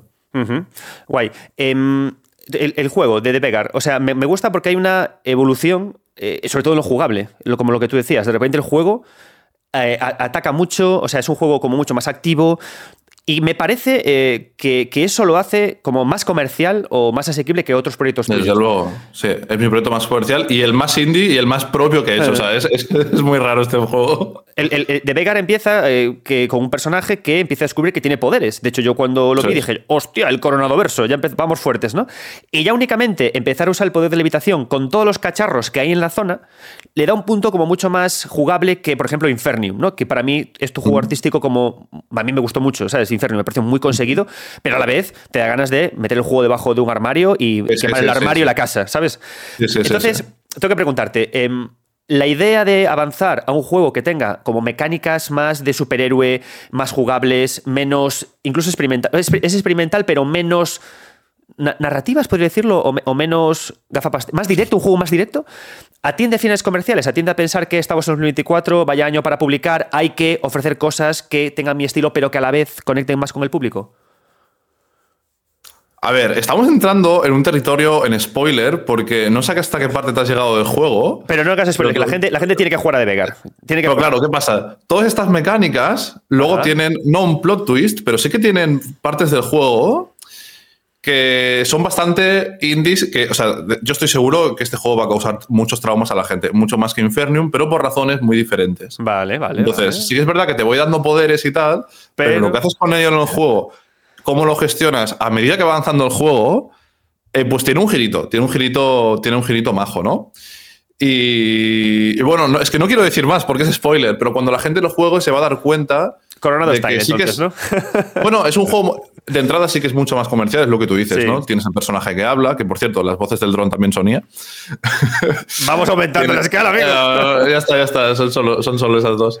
Pero bueno, como un loquendo, ¿eh? quiero decir, no, no el loquendo que había hace años. Sí. Entonces, eh, tienes el personaje que habla, tienes los tutoriales, tienes la forma en la que se introducen los combates, las habilidades, pero luego todo eso va a un lugar que no vas a ver nunca en un juego AAA. Para la presentación con Yandusoft que hicimos, Yandu me puso el primero, yo llevaba meses diciéndole, no me pongas el primero porque los voy a traumar a todos. Y te puedo decir que la parte que enseñé, que eran nada, 45 segundos, todos los periodistas que habían ahí y toda la gente que había mirando, luego se me acercó a decir, se me ha encogido el corazón como nunca se me había encogido al ver eso. Y no quiero decir qué es, ni cómo, ni por qué y tal, ¿no? Pero, pero tiene cosas muy fuertes que sería imposible, aunque el juego se vea súper bien y tal y parezca que es muy comercial, eh, sería imposible encontrar esto en un juego AAA, imposible. Entonces confirmamos que eh, cuando me acabe el juego, que lo tengo un poco a medias, hacemos otro podcast y comentamos con spoilers, ¿no? O sea, es necesario. Yo, yo por mí, genial, sí. vale, mola. Tengo que, sigo con lo de las sillas, tío, perdona, pero es que estoy muy interesado. ¿Cómo recibe un publisher la, saber que trabajas con ellas? Porque Handu lo sabe. Mm, pues creo que no se lo he dicho, pero oh. no. vale. No, no creo que ponga ningún problema. es decir, al final, eh, Handu, más que publisher, él también es desarrollador y productor de videojuegos, ¿vale? Mm. Y él entiende pues, que la producción de un videojuego requiere mm, de cierta eficiencia, ¿no? Y al final, si en vez de encontrarme un actor, o sea, por ejemplo, ¿por qué he utilizado una IA para, para el dron? Pues mira, porque era muy cambiante, todas las frases que querías y tal, ¿Y qué pasa? Si yo me voy con todo el script a un actor de doblaje, le hago grabar todo y después, al cabo de semanas, uy, cámbiame esta frase un poquito, cámbiame esta frase un poquito, cámbiame esta otra frase un poquito, y al cabo de un mes, cámbiame esta otra, cámbiame esta otra, pues no es una forma eficiente de trabajar. Esto, por ejemplo, el, el Hades, ¿lo conoces? ¿Lo has jugado? Joder, claro. Vale, el, el personaje principal, Zagreus, sí. La voz es del músico del estudio. El resto de personajes sí que son personas normales, pero este es el músico que no era actor de doblaje. ¿Pero por qué? Porque tiene tantos diálogos y tenían que grabar tantas variaciones tanto tiempo que les era inviable coger a un actor y era en plan, no, no, pues lo voy grabando mientras lo voy haciendo y ya está. Eh, y, qué pasa? ¿Sustituye este tío haber contratado a un actor de doblaje? La misma razón por la yo con el dron, pero obviamente a mucha más pequeña escala, porque soy una persona solo y a nivel de producción no puedo estar por todo, ¿no? Ya está. Pero sin embargo, por ejemplo, el juego de la monja, eh, el de Keplerians, ahí la monja también habla muchísimo y ellos tienen una capacidad de producción que yo no tengo y se organizó con una actriz de doblaje que es la polla. Hmm. Eh, que participó en Dragon Ball y en, o sea, es una actriz de doblaje profesional, muy profesional. Se hicieron cuatro baches, o sea, cuatro sesiones hmm. a medida que íbamos poniendo contenido y se grabó todo el contenido. Ya, ya queda un juego riquísimo también en el sentido que yo que sé, por ejemplo, tú estás en una que fue propuesta mía que me hace mucha ilusión comparado con un juego de móvil, que este es el remake para PC. Tú estás, por ejemplo, en la iglesia y la monja cuando te ve reacciona diciendo una frase sobre la iglesia. Espera, ¿puedes repetir otra vez el juego, el, nombre del juego? Porque lo existe muy rápido. ¿Cómo se llama el nombre? Evil, Evil, Evil Nun de Broken Mask, pero si buscas Evil Nun en eh, monja maligna en inglés en Google, ya está. Si tú tienes, por ejemplo, una caja de galletas en la mano, te dice, deja mi caja de galletas, no sé qué, ¿no? Entonces la monja es como de, hola. Parece como súper inteligente porque reacciona absolutamente todos los sitios donde estés, todo lo que llevas en la mano, lo que estás haciendo en ese momento, pero son cosas de producción diferentes. Para mi caso con el dron, pues es por un tema de producción, es en plan, no, lo hago con ella, me soluciona. Al final es un puto robot, ¿vale? O sea, quiero decir, no, mm. no estoy y, ya está. Mm. Pero bueno, eh, eh, por lo que comentas, claro, eh, valoras que la aparición, trabajar con otros profesionales o con artistas ofrece un plus más, ¿no? Que, es, diferente, como, como comentabas. Por supuesto. Vale, tengo que preguntarte, em, este juego, tiempo de desarrollo que has, que has tardado en sacar de Vegar, ¿cuánto tiempo le has dedicado? Pues es mi proyecto más largo y mi más ambicioso personalmente. Yo creo que estamos hablando de casi tres años. ¿eh? Vale, porque tú, eh, cuando hablaba contigo, me decías siempre que el mejor, lo mejor para trabajar era intentar buscar proyectos de seis meses, ¿no? claro, ¿qué pasa? Este irá así, pero de repente salió Vilnan, entonces me quedé a medias. Este también yo quería que, cuando empecé con este, sabía que quería darle un toque digamos, extra, que no tenga un proyecto normal mío, ¿no? Porque quería experimentar mucho a nivel técnico de cosas que jamás había hecho, todo el sistema de combate, todo el sistema de iluminación, todo el sistema dinámico del clima, eso son cosas que cuestan de desarrollar. Y después me encallé con el lore. O sea, el lore, este juego, hace seis meses, era una mierda.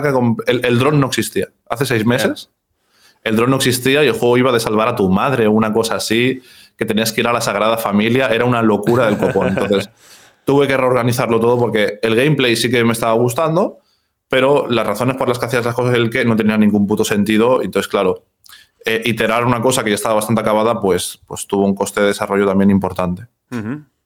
Vale, entonces tengo que preguntarte, que os estoy preguntando a toda la gente que viene, ¿cuántas eh, copias necesitas vender en Steam para que el proyecto reconozcas que es rentable, que te ha ido bien? En plan, guay.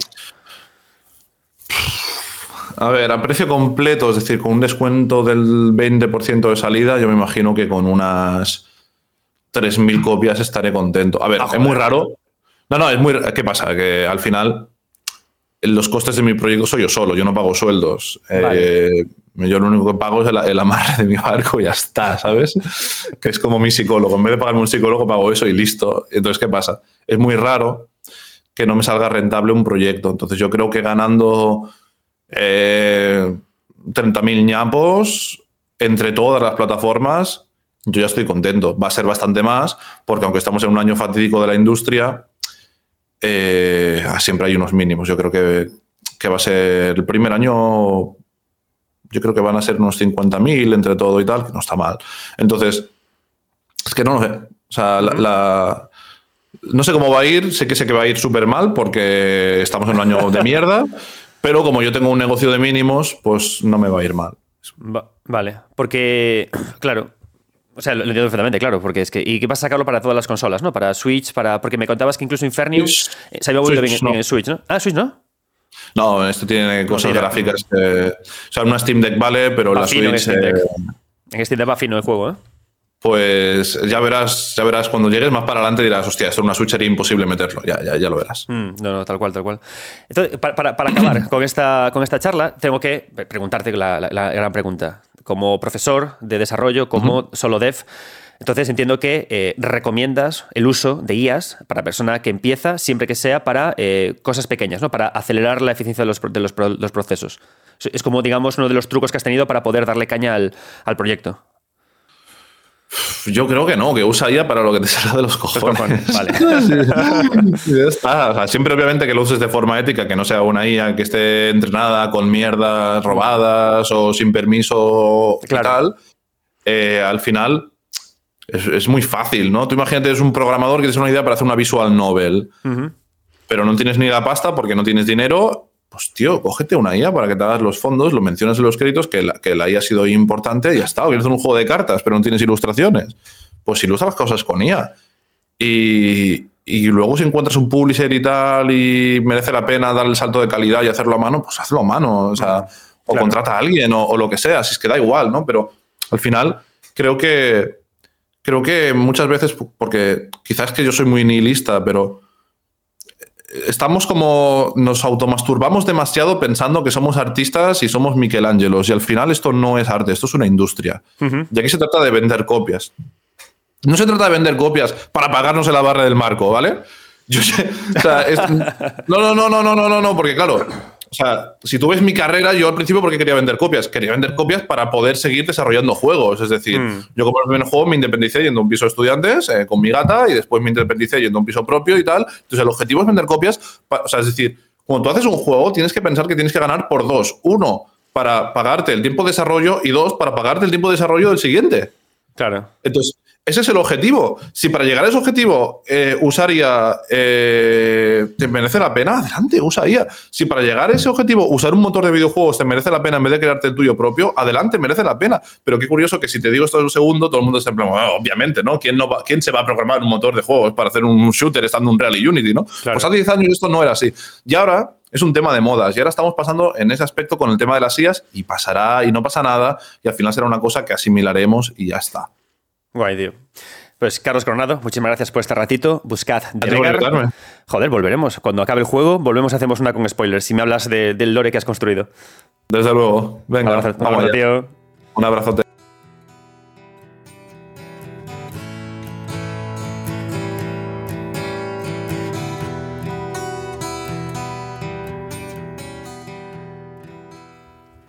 Muchas gracias, Carlos. Bien, de lo que hemos hablado con Carlos, hay eh, una cuestión que creo que es la que más os ha podido llamar la atención y la que a mí más me llama la atención. De hecho, visteis cuando que cuando lo mencionó, cambié el discurso y me interesé especialmente por ello, ¿no? La idea del uso de, inteligencias artificiales. Algo que es, creo que sin duda, controvertido, pero por muchísimos motivos. ¿no? El principal es justamente porque si usamos IAS, muchas veces lo que ocurre es que quitamos puestos de trabajo a, otras personas. Yo soy escritor, yo escribo libros, ¿no?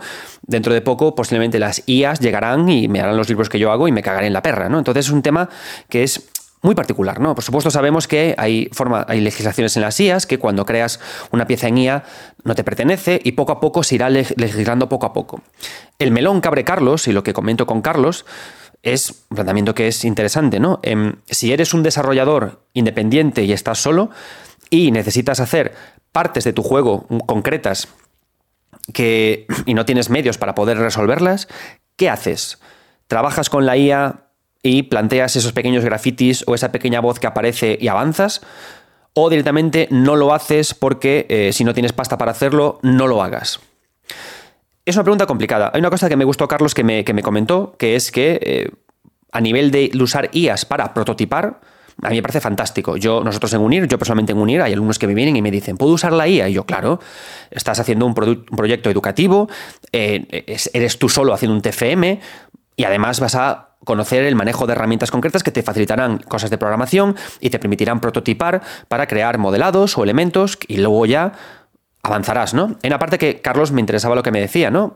Hola, estoy desarrollando solo, uso IAS a modo de placeholders para que luego cuando se lo enseñe a un publisher podamos pulirlo y metamos dinero, porque yo no lo tengo, para poder pagar a una persona que doble o para poder meter un arte que, que funcione. Otra cosa también, ¿no? En las, eh, yo honestamente, cuando estaba jugando al juego de Carlos y vi esos grafitis que mencionaba, me llamaron la atención porque eran aberrantes. O sea, eran la IA lo que tiene. Es decir, la IA, además de ser una cabrona maldita, es que tiene un, su forma propia de expresarse y es aberrante. Da miedo la IA. O sea, yo no hay nada que más terror me da que algo creado con IA. Creo que la IA es como el, el, Valle Inquietante verdaderamente terrorífico, ¿no? Se comentaba cuando estábamos, salían los juegos de Detroit y con Human y estos, ¿no? ¿Qué miedo da este Valle Inquietante? No, no. El verdadero Valle Inquietante que asusta es el de la IA estas personas sonriendo de forma extraña, que le sale un dedo de no sé dónde. ¿Cómo Carlos lo, aterriza? Que puede ser, una, puede ser una forma, o como lo comentamos, que puede ser una forma para poder usar IAS en videojuegos. Uno, eh, como, como excusa la falta de recursos a merced de que un publisher sí ponga pasta para cambiarlo. Dos, a través de IAs entrenadas de forma ética, es decir, que, lo que los productos que crean no estén, no estén generados en base a robar trabajo a otras personas, sino que estén desarrollados en base a lo que tú haces. Y luego tres, que yo creo que es interesante, que es advertir. Oye, estoy usando IA es de forma ética, he usado estos trabajos para entrenarla y con esto he generado una serie de productos que introduzco en el juego. Lo, lo aviso y tú decides, ¿no? Es un tema que me parece súper interesante, ¿no? Cómo trabajamos con toda esta cuestión. Porque lo cierto es que es una herramienta que nos permite, desarrollando, desarrollando nosotros solos, sacar adelante proyectos. La pregunta también es interesante la que, plantea Carlos. Yo viví ese momento que Carlos menciona, ¿no? Cuando, y ocurrió en realidad, cuando se decía, ¿cómo que tú no desarrollas tu motor propio? ¿Cómo que tú no, no, no usas assets propios? ¿Cómo se solucionó eso a lo largo del tiempo? Unreal y Unity plantearon directamente las condiciones. Y los, la gente que hace assets plantea directamente las condiciones. Cuando también la IA no habrá ningún problema para usarla, yo creo, cuando estén claras las condiciones de su uso, ¿no? En el momento que eh, haya IAs que, estén, que están alimentadas por trabajos de artistas que ellos dan, con lo cual o, y de esa forma, ¿qué pasará? Que se acreditarán directamente, ¿no? Esta IA está alimentada por trabajos de pipi, y con ellos ha creado esto, y que se pague un fee a estos artistas. Es cierto que ahora estamos en este momento, ¿no? En este extraño limbo en el que eh, es malo porque lo que parece que va a hacer es que le va a quitar el trabajo a los artistas, pero a la vez permite trabajar de esta forma concreta. Yo ahí dejo la cuestión, porque yo en este caso no soy desarrollador. A nivel eh, académico, a nivel de docente, me parece interesante su uso para los fines que yo digo. Me parece interesante el uso de IAS con el publisher detrás para que cuando el juego pueda pagarlo lo, use y también la advertencia, ¿no? porque muchas veces es lo que ocurre. Vemos que no usamos un juego con IAS y destacamos. De todas formas, como digo, el uso de las IAS en el trabajo de Carlos, de De Vegar, que yo jugué a él, es muy mínimo. Son tres grafitis una, y una cosa más, ¿no? Lo cual nos lleva a otra pregunta. Señalamos con el dedo el uso de IAS si son mucho, si es mucho uso o no si es poco uso. Yo es un tema que os he de reconocer que que estoy muy encima de él porque me interesa mucho. Yo no soy alguien que legisle. Yo en este caso soy una persona que trabajo a nivel de comunicación, me gusta recoger lo que se va haciendo, eh, soltar la información e ir viendo poco a poco cómo se legisla. Yo soy el primero que quiero que se respete el trabajo de los artistas por encima de todo, pero las herramientas son las que son. Yo personalmente uso IAS en mi trabajo diario de marketing para hacer estudios de usuarios, para eh, recabar palabras claves, para hacer eh, prototipado de de, prototipado de UX y también para poder hacer eh, primeros borradores de textos cuando son para SEO, cuando son para marketing, no cuando son para escritura, digamos, divulgativa o científica. Entonces, ¿qué pasa? Que la herramienta está ahí, hay que legislar y hay que intentar trabajar con ella para que sea una herramienta útil, válida, ética y legal, creo, para los creadores, porque acelera procesos. Lo que hay que ver es qué procesos permitimos acelerar, cuáles no y cómo podemos trabajar con ellos. Un tema interesante. Me gustaría que si eh, sois creadores y usáis IAS, me encantaría hacer un programa especial solamente sobre el tema de IAS, ¿no? Para ver cómo eh, se trabaja, cómo se usa, cuáles son los límites, cómo se y sobre todo también, ¿no? Cómo funciona también esto a nivel de marketing, el uso de las IAS. Es un tema que me apasiona. Cómo se. Tengo muchas ganas de ver con este programa cómo se responde, por ejemplo, a De Vegar. Eh, tendrá una buena acogida, es un buen juego, pese a todo. O sea, yo me lo he pasado muy bien con él. Carlos no diseña mal nunca. Críticas, no críticas, funcionará, no funcionará. Es un tema que me parece chulo e interesante.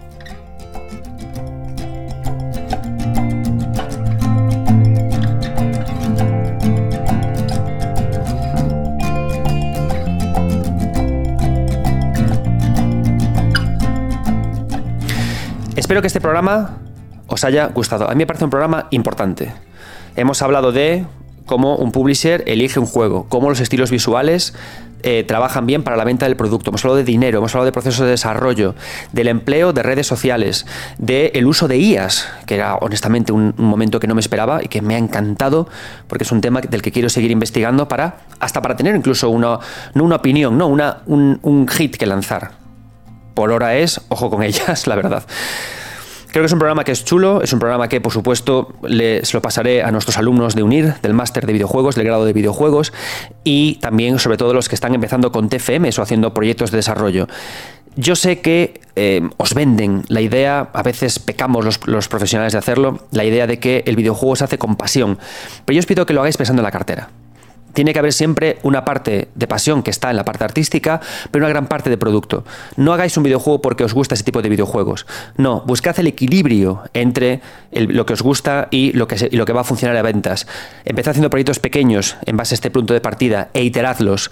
Analizad lo que no funciona y seguid creciendo poco a poco hasta encontrar vuestro propio discurso, lo, que os funcione y lo que venda. No caigáis nunca en los pitch de eh, lo hice porque me gusta. No, no hagáis eso. Hablad de targets, de públicos, del estilo gráfico como elementos de ideas de narración, como también trucos narrativos para engatusar y conquistar. Id por los influencers, por, los pequeños creadores de contenidos concretos en base a lo que creáis y así poco a poco iréis llegando a, donde hay que llegar. Espero que este programa os haya gustado. Me encantaría que si estos programas sobre marketing, ventas, diseño desde la comunicación os gusten, me lo digáis, me lo comentéis para poder hacer más. No dejéis nunca de contactar conmigo eh, por Twitter o por donde sea para pedirme eh, programas concretos, porque me encanta, como veis, investigar. Y nada más, yo soy Adrián Suárez, estos 9 bits y nunca dejéis de jugar.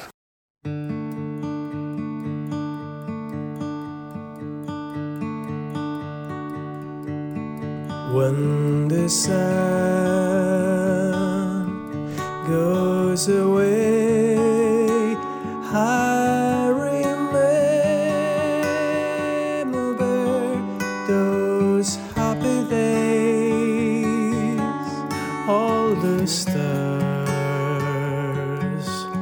in the sky in the light of your